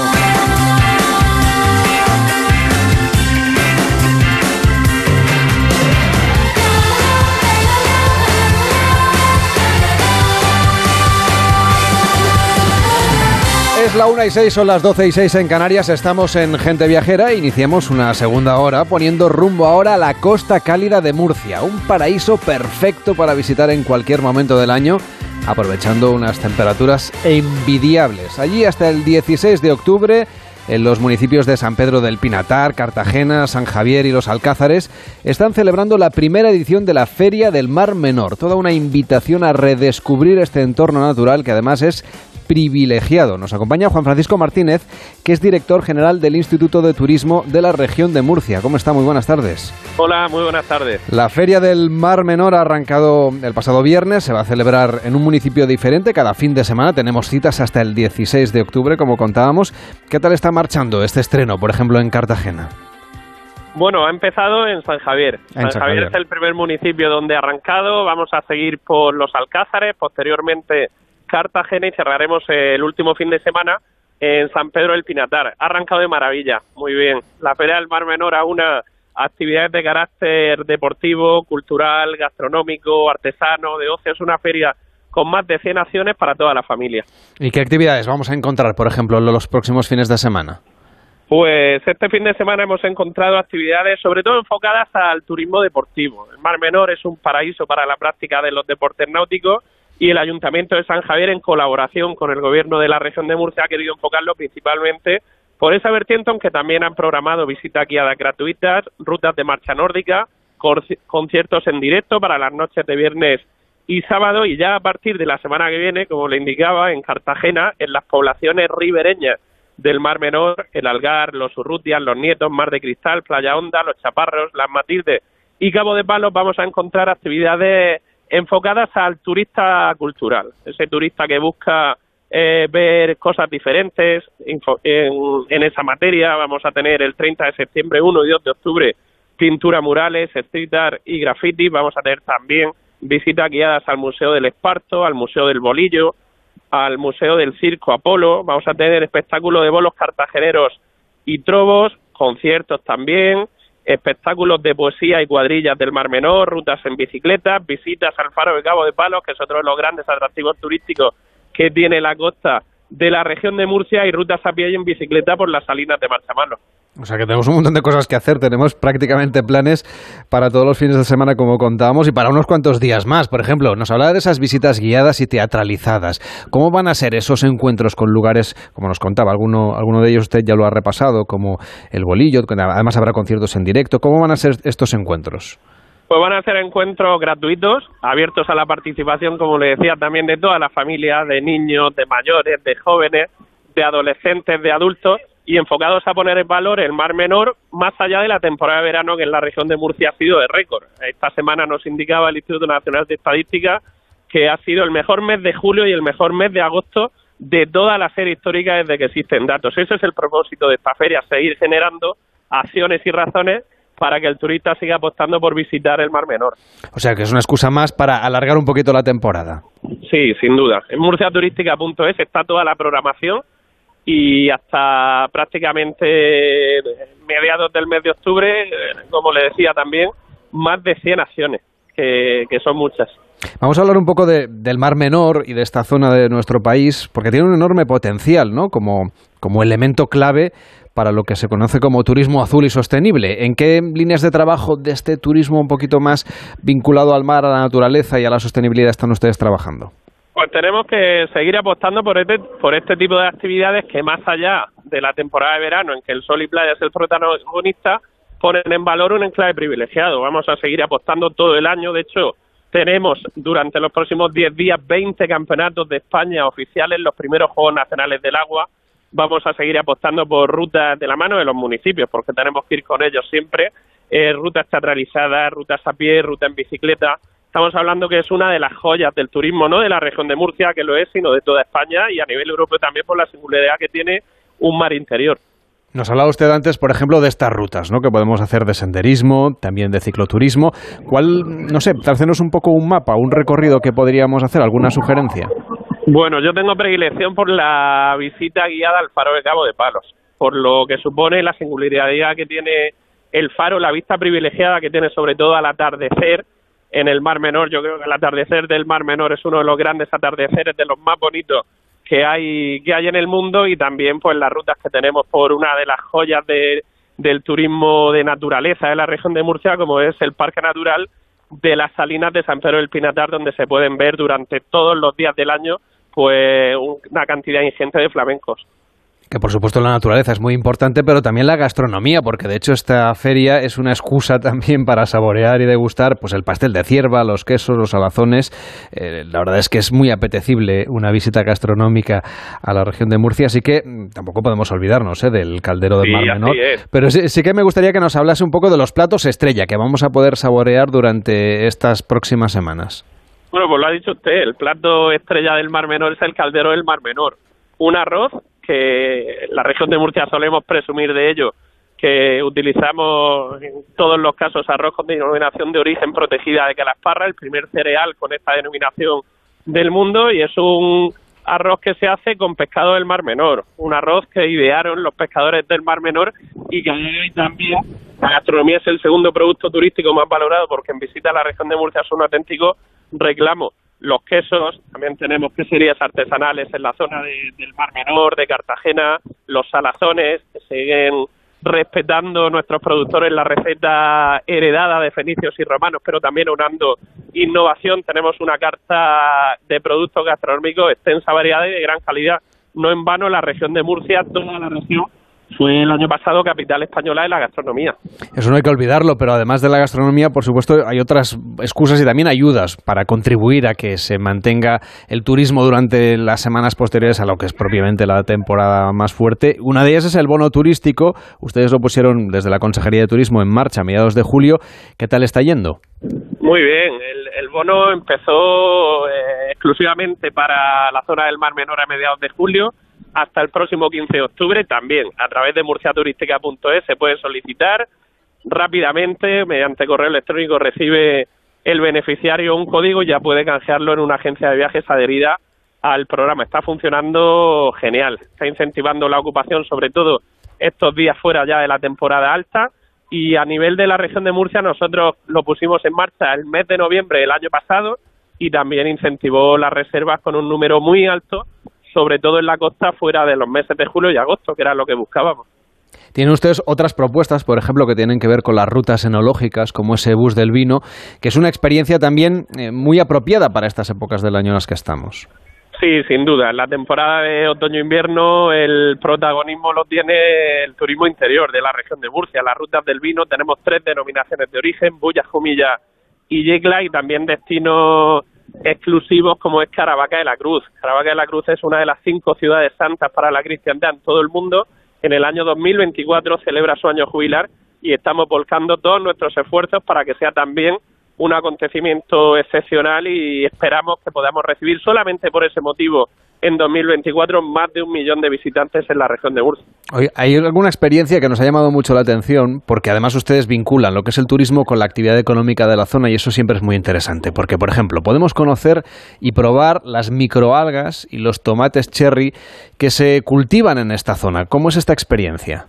Sí, hemos creado el primer catálogo de gastroexperiencias, de experiencias gastroturísticas de la región de Murcia y para que el turista, el residente también de la región de Murcia pueda tener experiencias inmersivas, pueda experimentar cómo se hace un queso, cómo se elabora un banco de algas que tan demandadas son en la gastronomía más avanzada e innovadora, cómo se hacen también, estoy en Lorca en estos momentos en la Feria de Artesanía de la región de Murcia, Crespillos de Lorca, y está funcionando bastante bien. Al final es como el propósito que teníamos y que tenemos y que vamos a tener con la Feria del Mar Menor durante los próximos años, que va a tener continuidad. Seguir generando atractivos, razones, excusas, entre comillas, para que el turista siga apostando por la región de Murcia durante las cuatro estaciones del año. Oiga, pues ya que le tenemos ahí, cuéntenos cómo es esa feria, que nos estamos perdiendo los que no estamos en Lorca. Pues es una de las grandes ferias de artesanía de toda España. Aquí en Lorca no tenemos solamente artesanos de Lorca, de la región de Murcia, sino de varias provincias. Es una feria que cada año va a más, que este año cuenta con más de 90 expositores y donde desde el gobierno regional, que somos quien impulsamos la feria con la Cámara de Comercio e Industria de Lorca, hemos querido, como comentaba anteriormente, la gastronomía es el segundo producto más valorado por quien nos valora, que tuviera un protagonismo especial y tenemos, pues como hemos comentado a productores de queso, de carne, de mermelada, eh, los propios crespillos de Lorca que le comentaba, que es un producto muy singular que, tenemos aquí, las yemas y los dulces de Caravaca de la Cruz. Y ahora mismo, pues yo le podría decir que aquí hay más de mil personas disfrutando principalmente de la gastronomía más típica de la región de Murcia. Pues nos encanta esta propuesta y nos encanta conocer a fondo esta región de Murcia que nos está esperando. Juan Francisco Martínez, director general del Instituto de Turismo de la región de Murcia. Gracias por estar en Gente Viajera. Que vaya bien. Buenas tardes. Muchísimas gracias.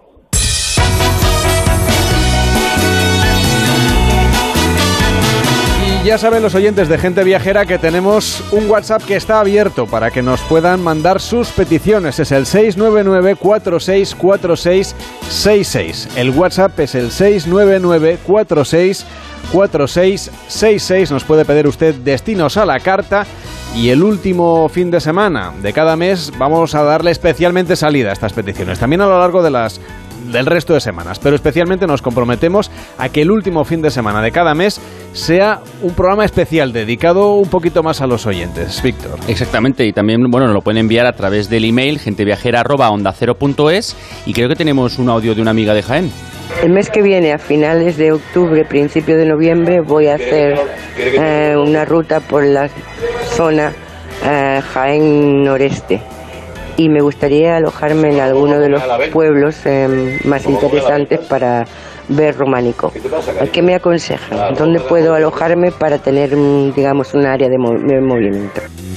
Hombre, la zona es maravillosa, esa de Úbeda, Baeza, se come bien, hay un montón de sitios que visitar. Seguro que lo conoce Enrique Domínguez. Pues vamos a darle respuesta en las próximas semanas aquí en el 699-464666. Puede usted mandarnos una nota de voz en un rato. Por ejemplo, vamos a viajar a la Antártida, petición de una oyente. También haremos lo propio con Cantabria. 699-464666, el WhatsApp de Gente Viajera.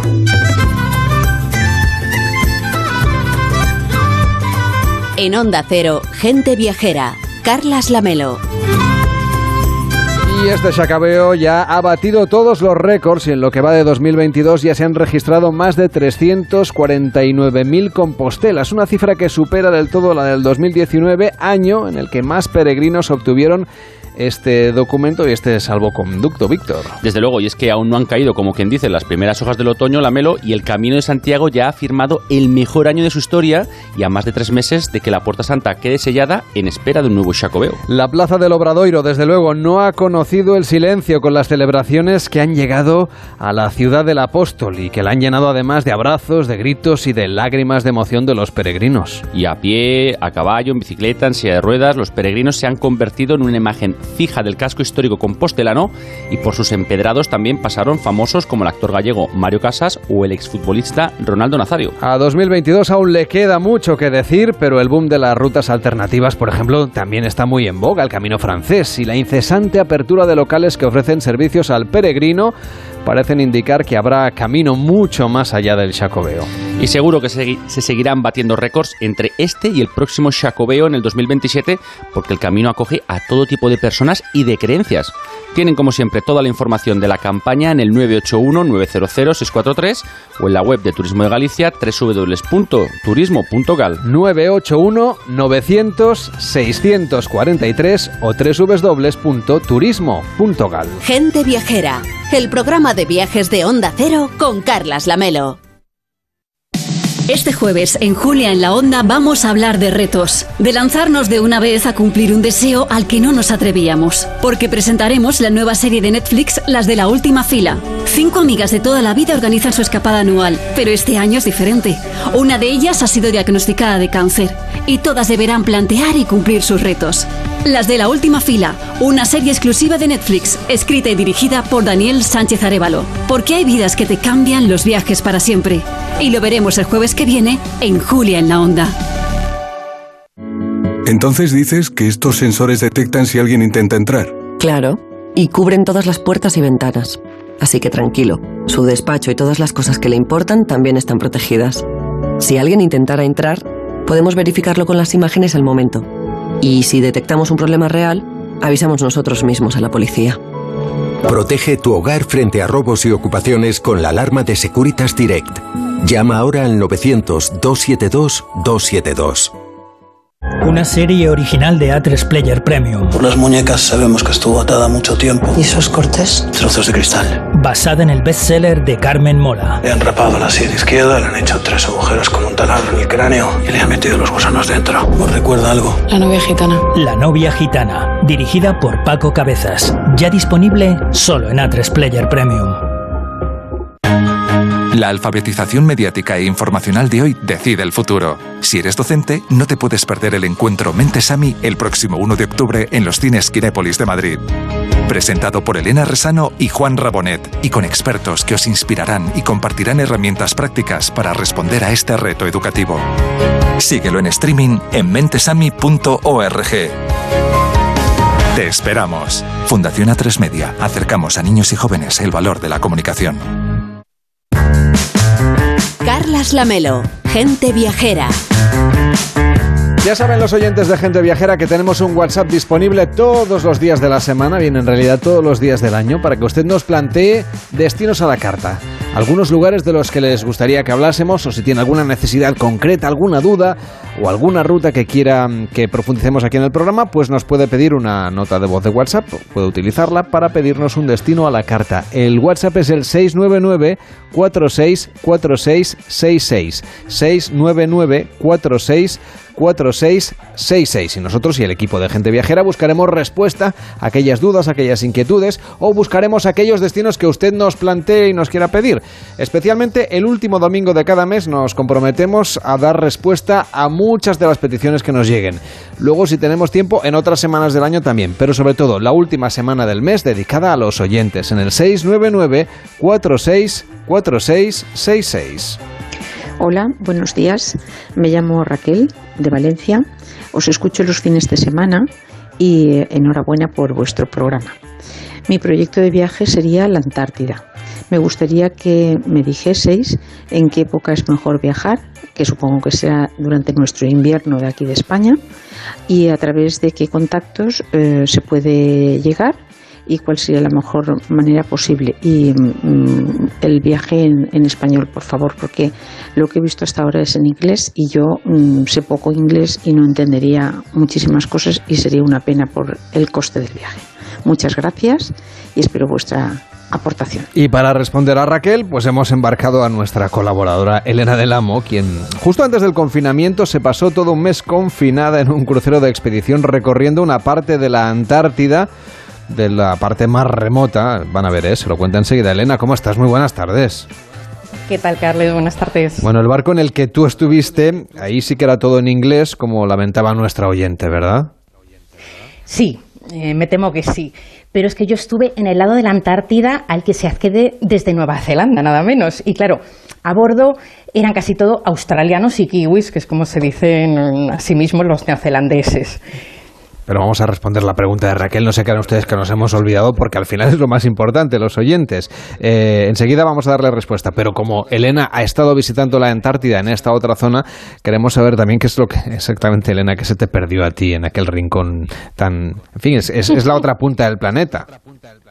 Las antípodas, claramente. Pues mira, Carles, se me perdió una historia de esas que emocionan quería hacer unos reportajes sobre la carrera contra reloj para alcanzar el, Polo Sur, en la que se embarcaron, pues hace poco más de un siglo, mm, personajes de la talla de Ernst Shackleton, el capitán Scott y Roald Amundsen.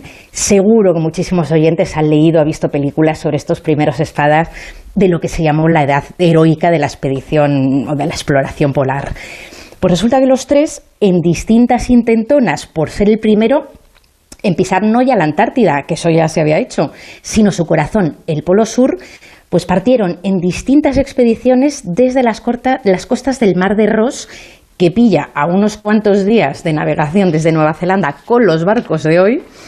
Y, y, bueno, pues el Mar de Ross es un boquete enorme del continente blanco que te permite llegar más abajo navegando que desde cualquier otro punto del globo, porque a pesar de que para los hombres de Shackleton, de Scott y de Amundsen, eh, bueno, para ellos fue una odisea, tardaron casi medio año en llegar, mm, en navegar mm, desde Europa hasta allí, y luego una vez allí se las vieron con un mar y con unos vientos infernales rumbo a la Antártida, pero aún así la travesía por mar era la parte fácil. Y digo fácil si se compara con los mil y pico kilómetros a pie por alcanzar el Polo Sur que les quedaban por delante entre cordilleras eh, sin cartografiar, con frío de mil demonios. Y de ahí, por eso de cubrir el mayor tramo posible en barco, partieron del Mar de Ross y allí me fui yo.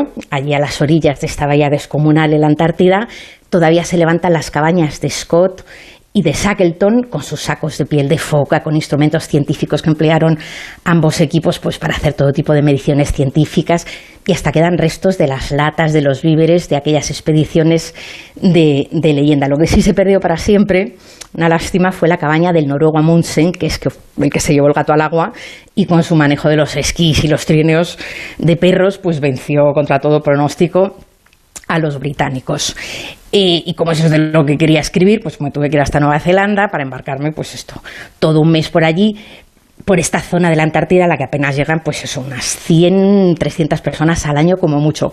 Pero eh, eso mm, no es lo que le interesa a nuestra, a nuestra oyente, a Raquel, porque, porque claro, mm, se hace todo en inglés entonces he tirado mm, de Internet y de contactos y algunos barcos he encontrado para recorrer la parte de la Antártida que a la que se accede desde Argentina, desde la Patagonia.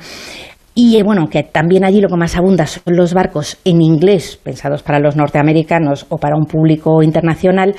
Unos poquitos sí hay donde se funciona castellano, que es algo, como vamos a ver, muy importante. Pero mi amigo Fernández Sánchez Heredero, grandísimo viajero y casualidades de la vida, Raquel, director de la agencia de Azul Marino, de Valencia, que tienen agencias por toda España, pero él justo está en Valencia, me contaba que en España lo que más se vende a la Antártida en español son las salidas pensadas eh, para el público hispanoparlante de la empresa noruega Urtigruten.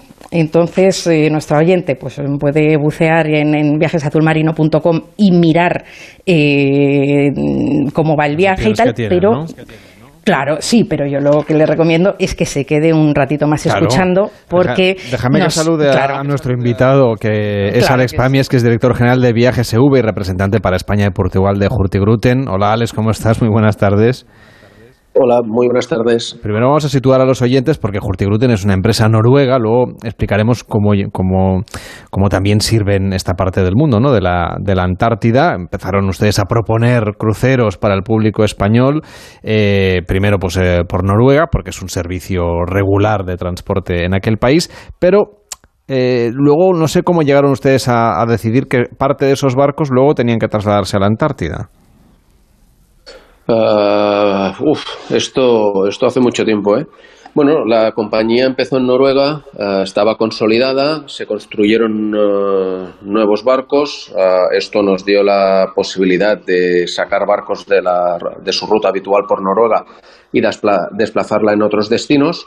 En este caso se, se decidió probar con, con Antártida y, bueno, y así nació pues uh, los viajes de expedición. Hoy en día es, uh, diríamos, casi que más grande la división de expedición que la, la división del viaje clásico por la, por la costa de Noruega.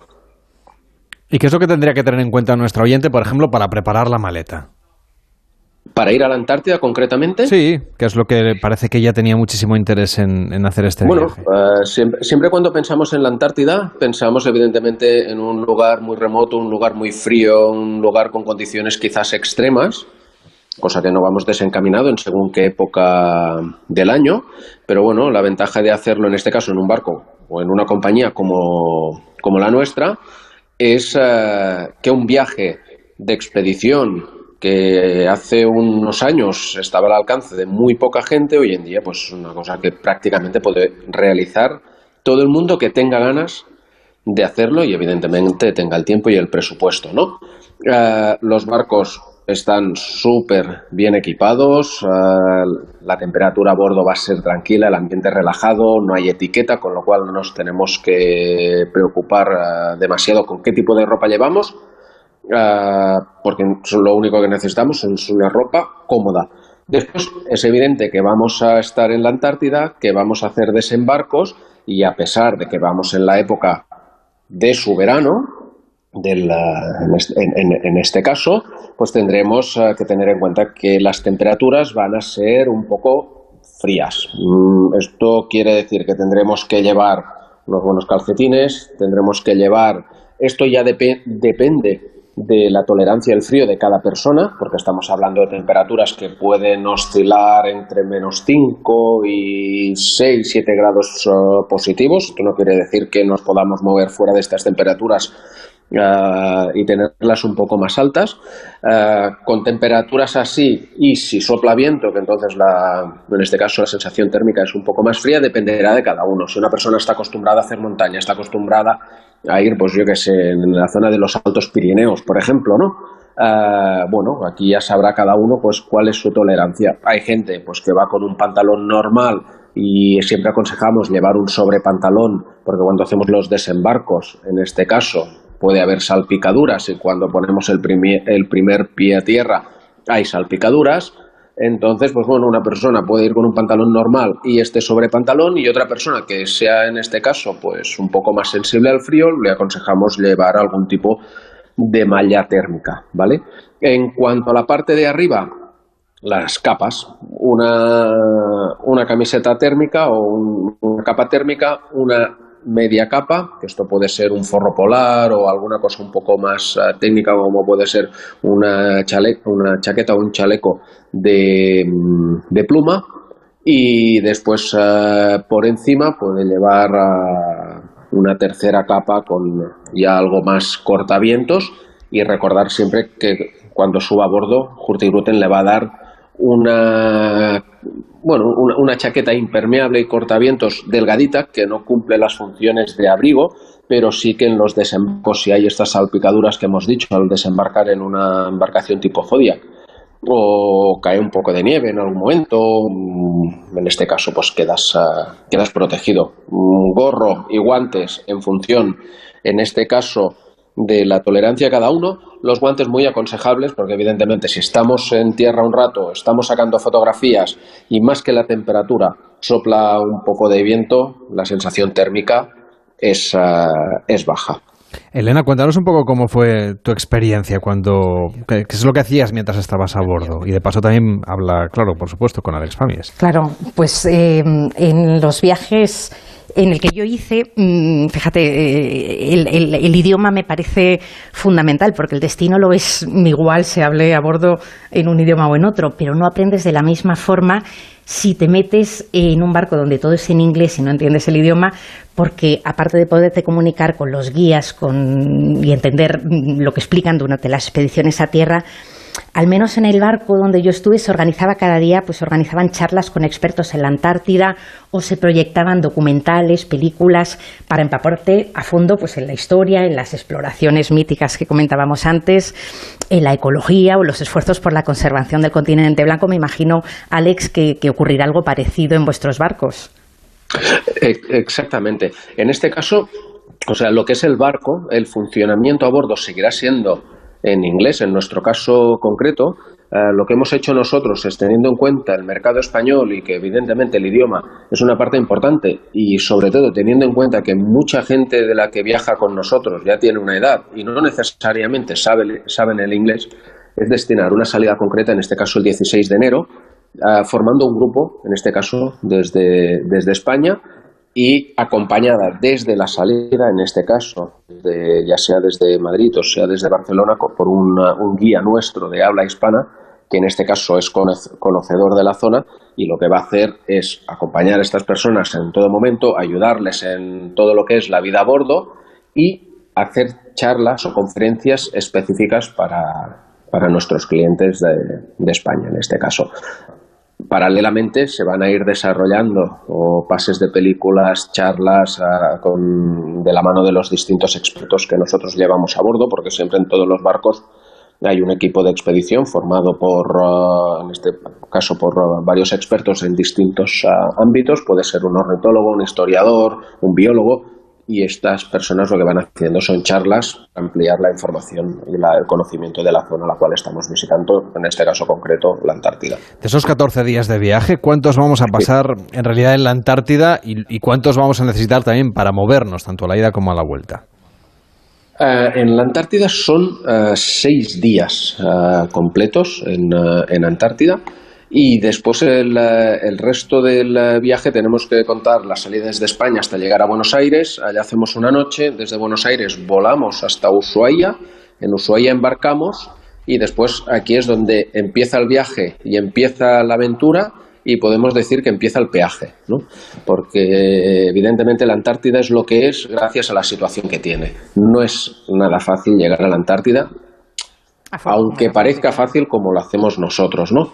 Ah, es una zona muy aislada, es una zona, en este caso, donde no diremos la única comunicación porque se puede llegar con unos aviones especiales y otros medios, pero sí que la mayoría llegan por mar y llegan o bien desde Ushuaia o bien, o, bien desde Punta Arenas, en nuestro caso concreto de esta salida es de Ushuaia, y para llegar a la Antártida tienes que cruzar el Drake. El Drake es una zona de navegación con unas condiciones de mar que pueden ser ocasionalmente plácidas, normalmente, mm, digamos, que interesantes y en algunas ocasiones duras, ¿no? Ah, es una zona donde las, ah, en este caso las olas pueden llegar a tener entre 14 y 15 metros de, altura.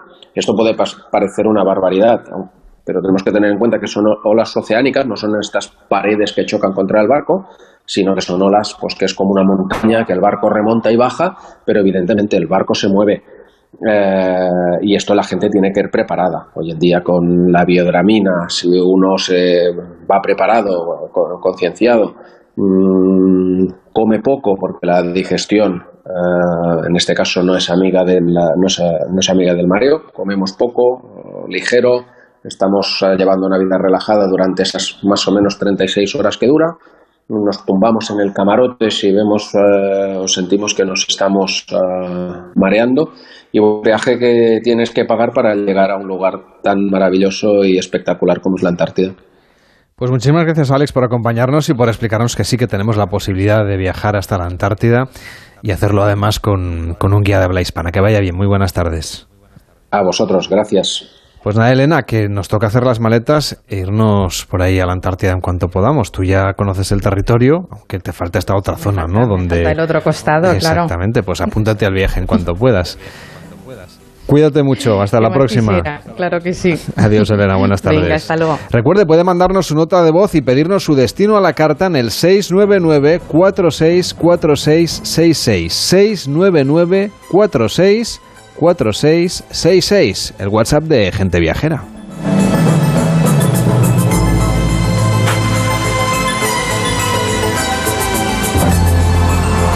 En Onda Cero, Gente Viajera. Ahorra agua con Isabel la del Segundo. Genial si no te bañas, pero si cuando te duchas te escuchas el disco entero, malamente. Solo una canción, ¿vale? ¡Una canción! Más consejos para ahorrar agua en canaldeisabelsegunda.es. Canal de Isabel Segunda. Cuidamos el agua. Onda Cero, Madrid.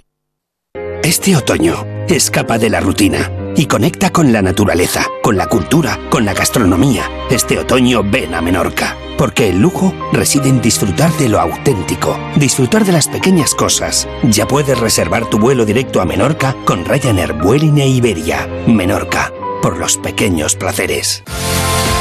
¿Tienes experiencia laboral pero no tienes un título oficial que la reconozca? Ahora puedes acreditarla y mejorar tus posibilidades de empleo y promoción laboral. Inscríbete en el procedimiento de reconocimiento de las competencias profesionales de la Comunidad de Madrid. Infórmate en comunidad.madrid o llamando al 012. Tu trabajo se merece un título. Campaña financiada por el Ministerio de Educación y Formación Profesional y por la Unión Europea Next Generation. Comunidad de Madrid. ¿Sabías que cuando llegues a la próxima estación de metro aún no habrá acabado tu canción favorita? ¿Sabías que la red de metro suma 290 kilómetros con 293 estaciones? Es decir, que hay una estación por kilómetro. ¿Y sabías que todo esto es por ti? Muévete en transporte público. Consorcio Regional de Transportes, Comunidad de Madrid. Ocasión Plus. Empezamos el nuevo curso con más fuerza que nunca. Solo este mes te ofrecemos el mejor precio garantizado o te devolvemos la diferencia. Compra con total tranquilidad. 15 días o 1000 kilómetros para probarlo. 5000 coches y 50 centros en España. Ocasión Plus. 14 centros en Madrid. Nueva apertura en Torrejón de Ardoz. Localiza tu centro más cercano en ocasiónplus.com. Abierto sábados y domingos. ¿Sabes qué tienen en común Eddie Murphy, Pierce Brosnan, Steve Jobs o John Lennon? Todos ellos crecieron en familias de acogida que les dieron cariño y estabilidad. Acoger a un menor es darle un hogar y ayudarle a construir su futuro. Campaña financiada por la Unión Europea Next Generation. Plan de recuperación. Comunidad de Madrid. ¿Sabíais que el agua del desagüe llega hasta las depuradoras, donde se le da una segunda vida? Exacto. Canal de Isabel II regenera millones de litros de agua para limpieza, para riego, para la industria. Pero, ¿y tú? ¿Cómo lo sabes? Porque soy Isabel, la del segundo, y me las sé todas para cuidar el agua y el medio ambiente. Más consejos para cuidar el agua en canaldeisabelsegunda.es. Canal de Isabel II, cuidamos el agua.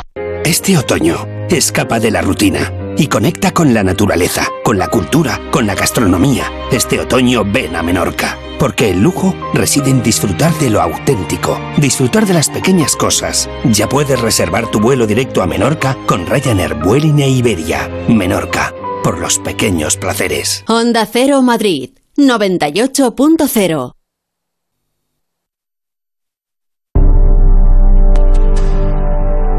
Me embruja el murmullo del río y del monte. Gente Viajera, el programa de viajes de Onda Cero con Carlas Lamelo. Quiero mojar. Voy a correr como el lobo en la noche.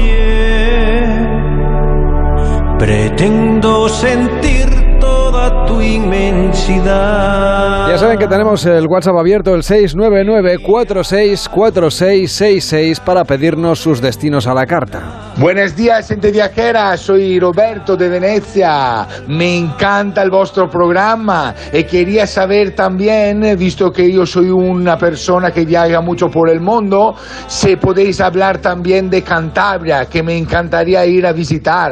Un abrazo y feliz domingo. Pues muchísimas gracias a los oyentes. 699-464666, dicho y hecho, porque la Consejería de Industria, Turismo, Innovación, Transporte y Comercio de Cantabria ha puesto en marcha por segundo año consecutivo la campaña Cantabria abierto por vacaciones, cuyo objetivo es incentivar la llegada de viajeros en estos meses del otoño y alargar así la temporada.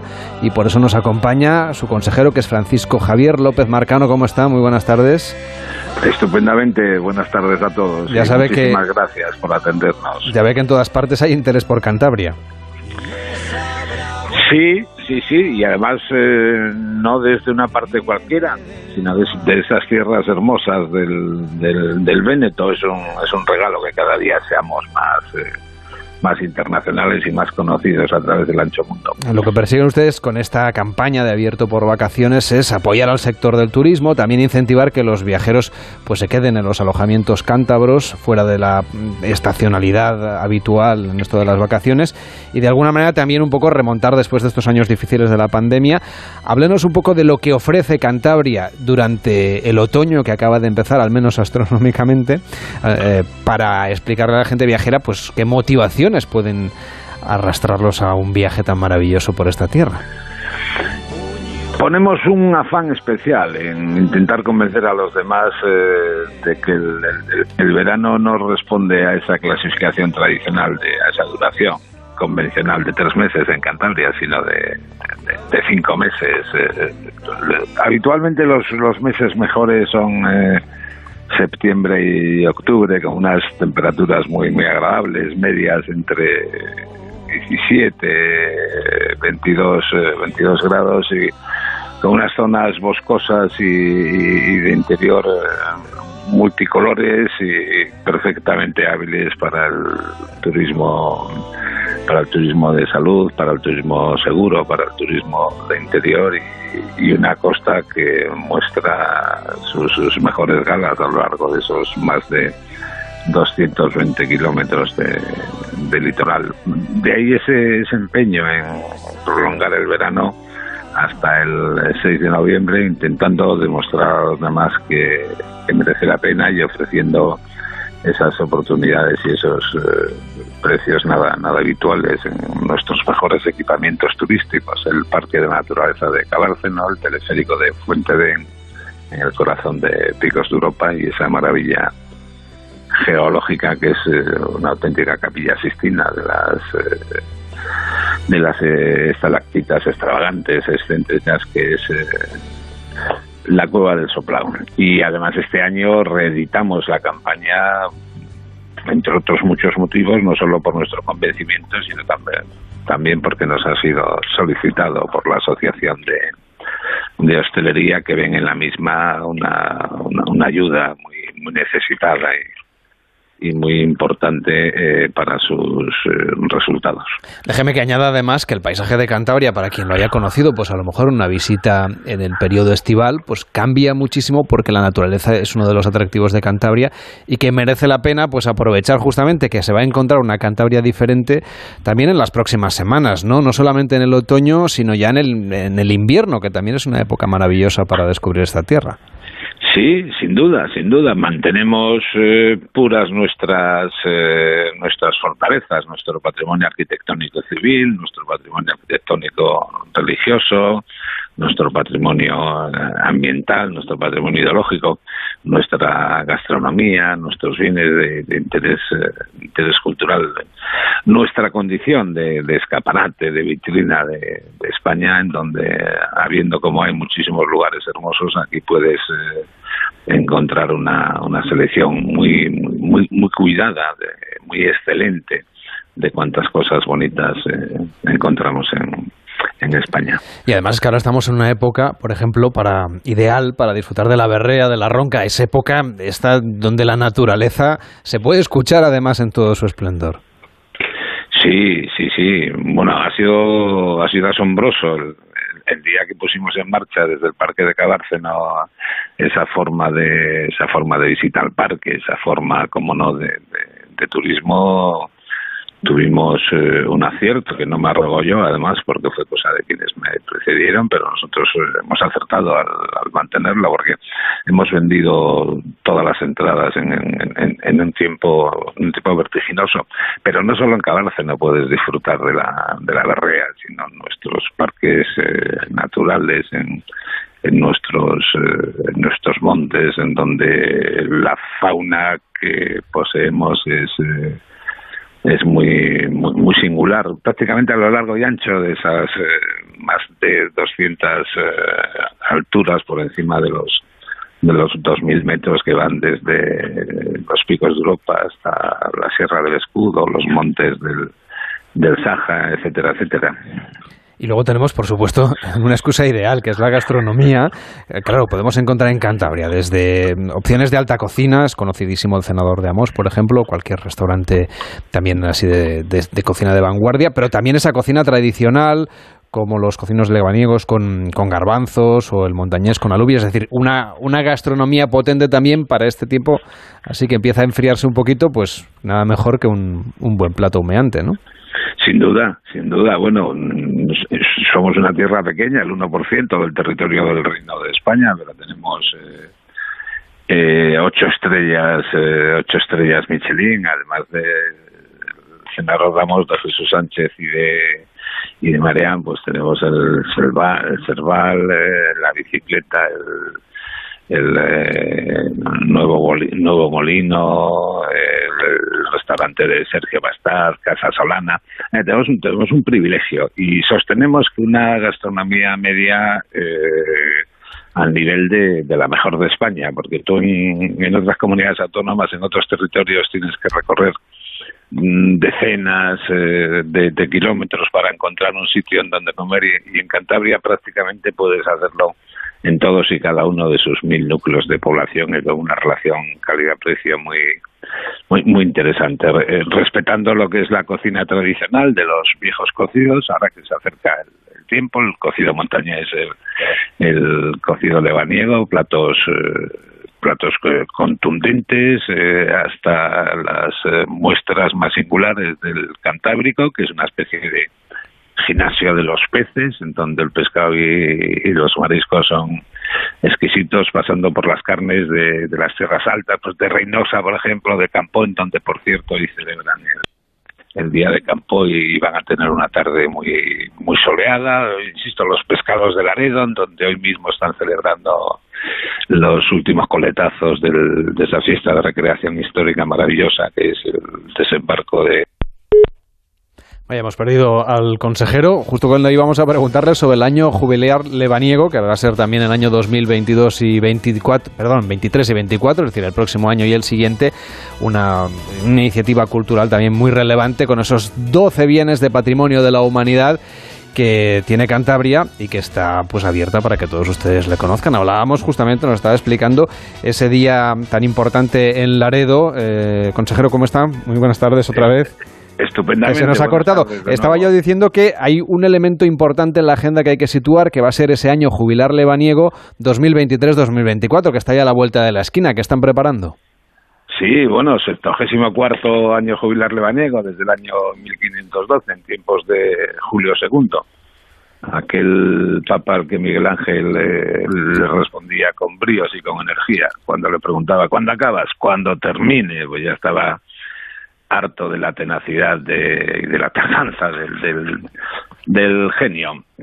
Eh, 16 de abril, uno de los cuatro lugares santos de, de la humanidad en donde es posible obtener esa, esa indulgencia plenaria junto a Roma, Jerusalén, Santiago de Compostela. Es bien cierto, no seré yo quien lo omita, que hay otros lugares también jubilares, como Caravaca de la Cruz, en esa tierra querida que es Murcia, como Urda, en, Toledo, en Valencia, pero los cuatro grandes lugares santos de la, de la cristiandad son esos, Santo Toribio, Roma, Jerusalén y, Santiago de Compostela, preparando un, abanico, un abanico de, de actividades eh, de carácter cultural, de rehabilitación y de restauración de, patrimonio, de refuerzo de los, de los caminos. Va a ser un año para los caminos y para los y para los caminantes, pensado en los caminos y en, las personas, pero también en una oportunidad memorable para internacionalizar ese, ese acontecimiento histórico y singular que venimos celebrando desde, desde el siglo XVI y antes, eh, desde los tiempos de, la Alta Edad Media, desde que Beato a uno de los nuestros, nos dejara esas obras singulares que son los Beatos Iluminados exactamente desde el año 776.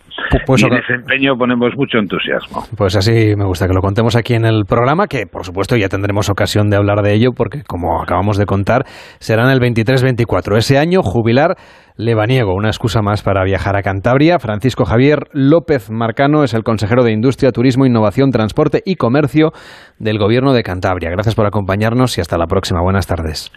Ha sido un placer. Los agradecidos somos nosotros por ocuparos eh, con frecuencia de nuestras cosas. Un abrazo. Es un placer.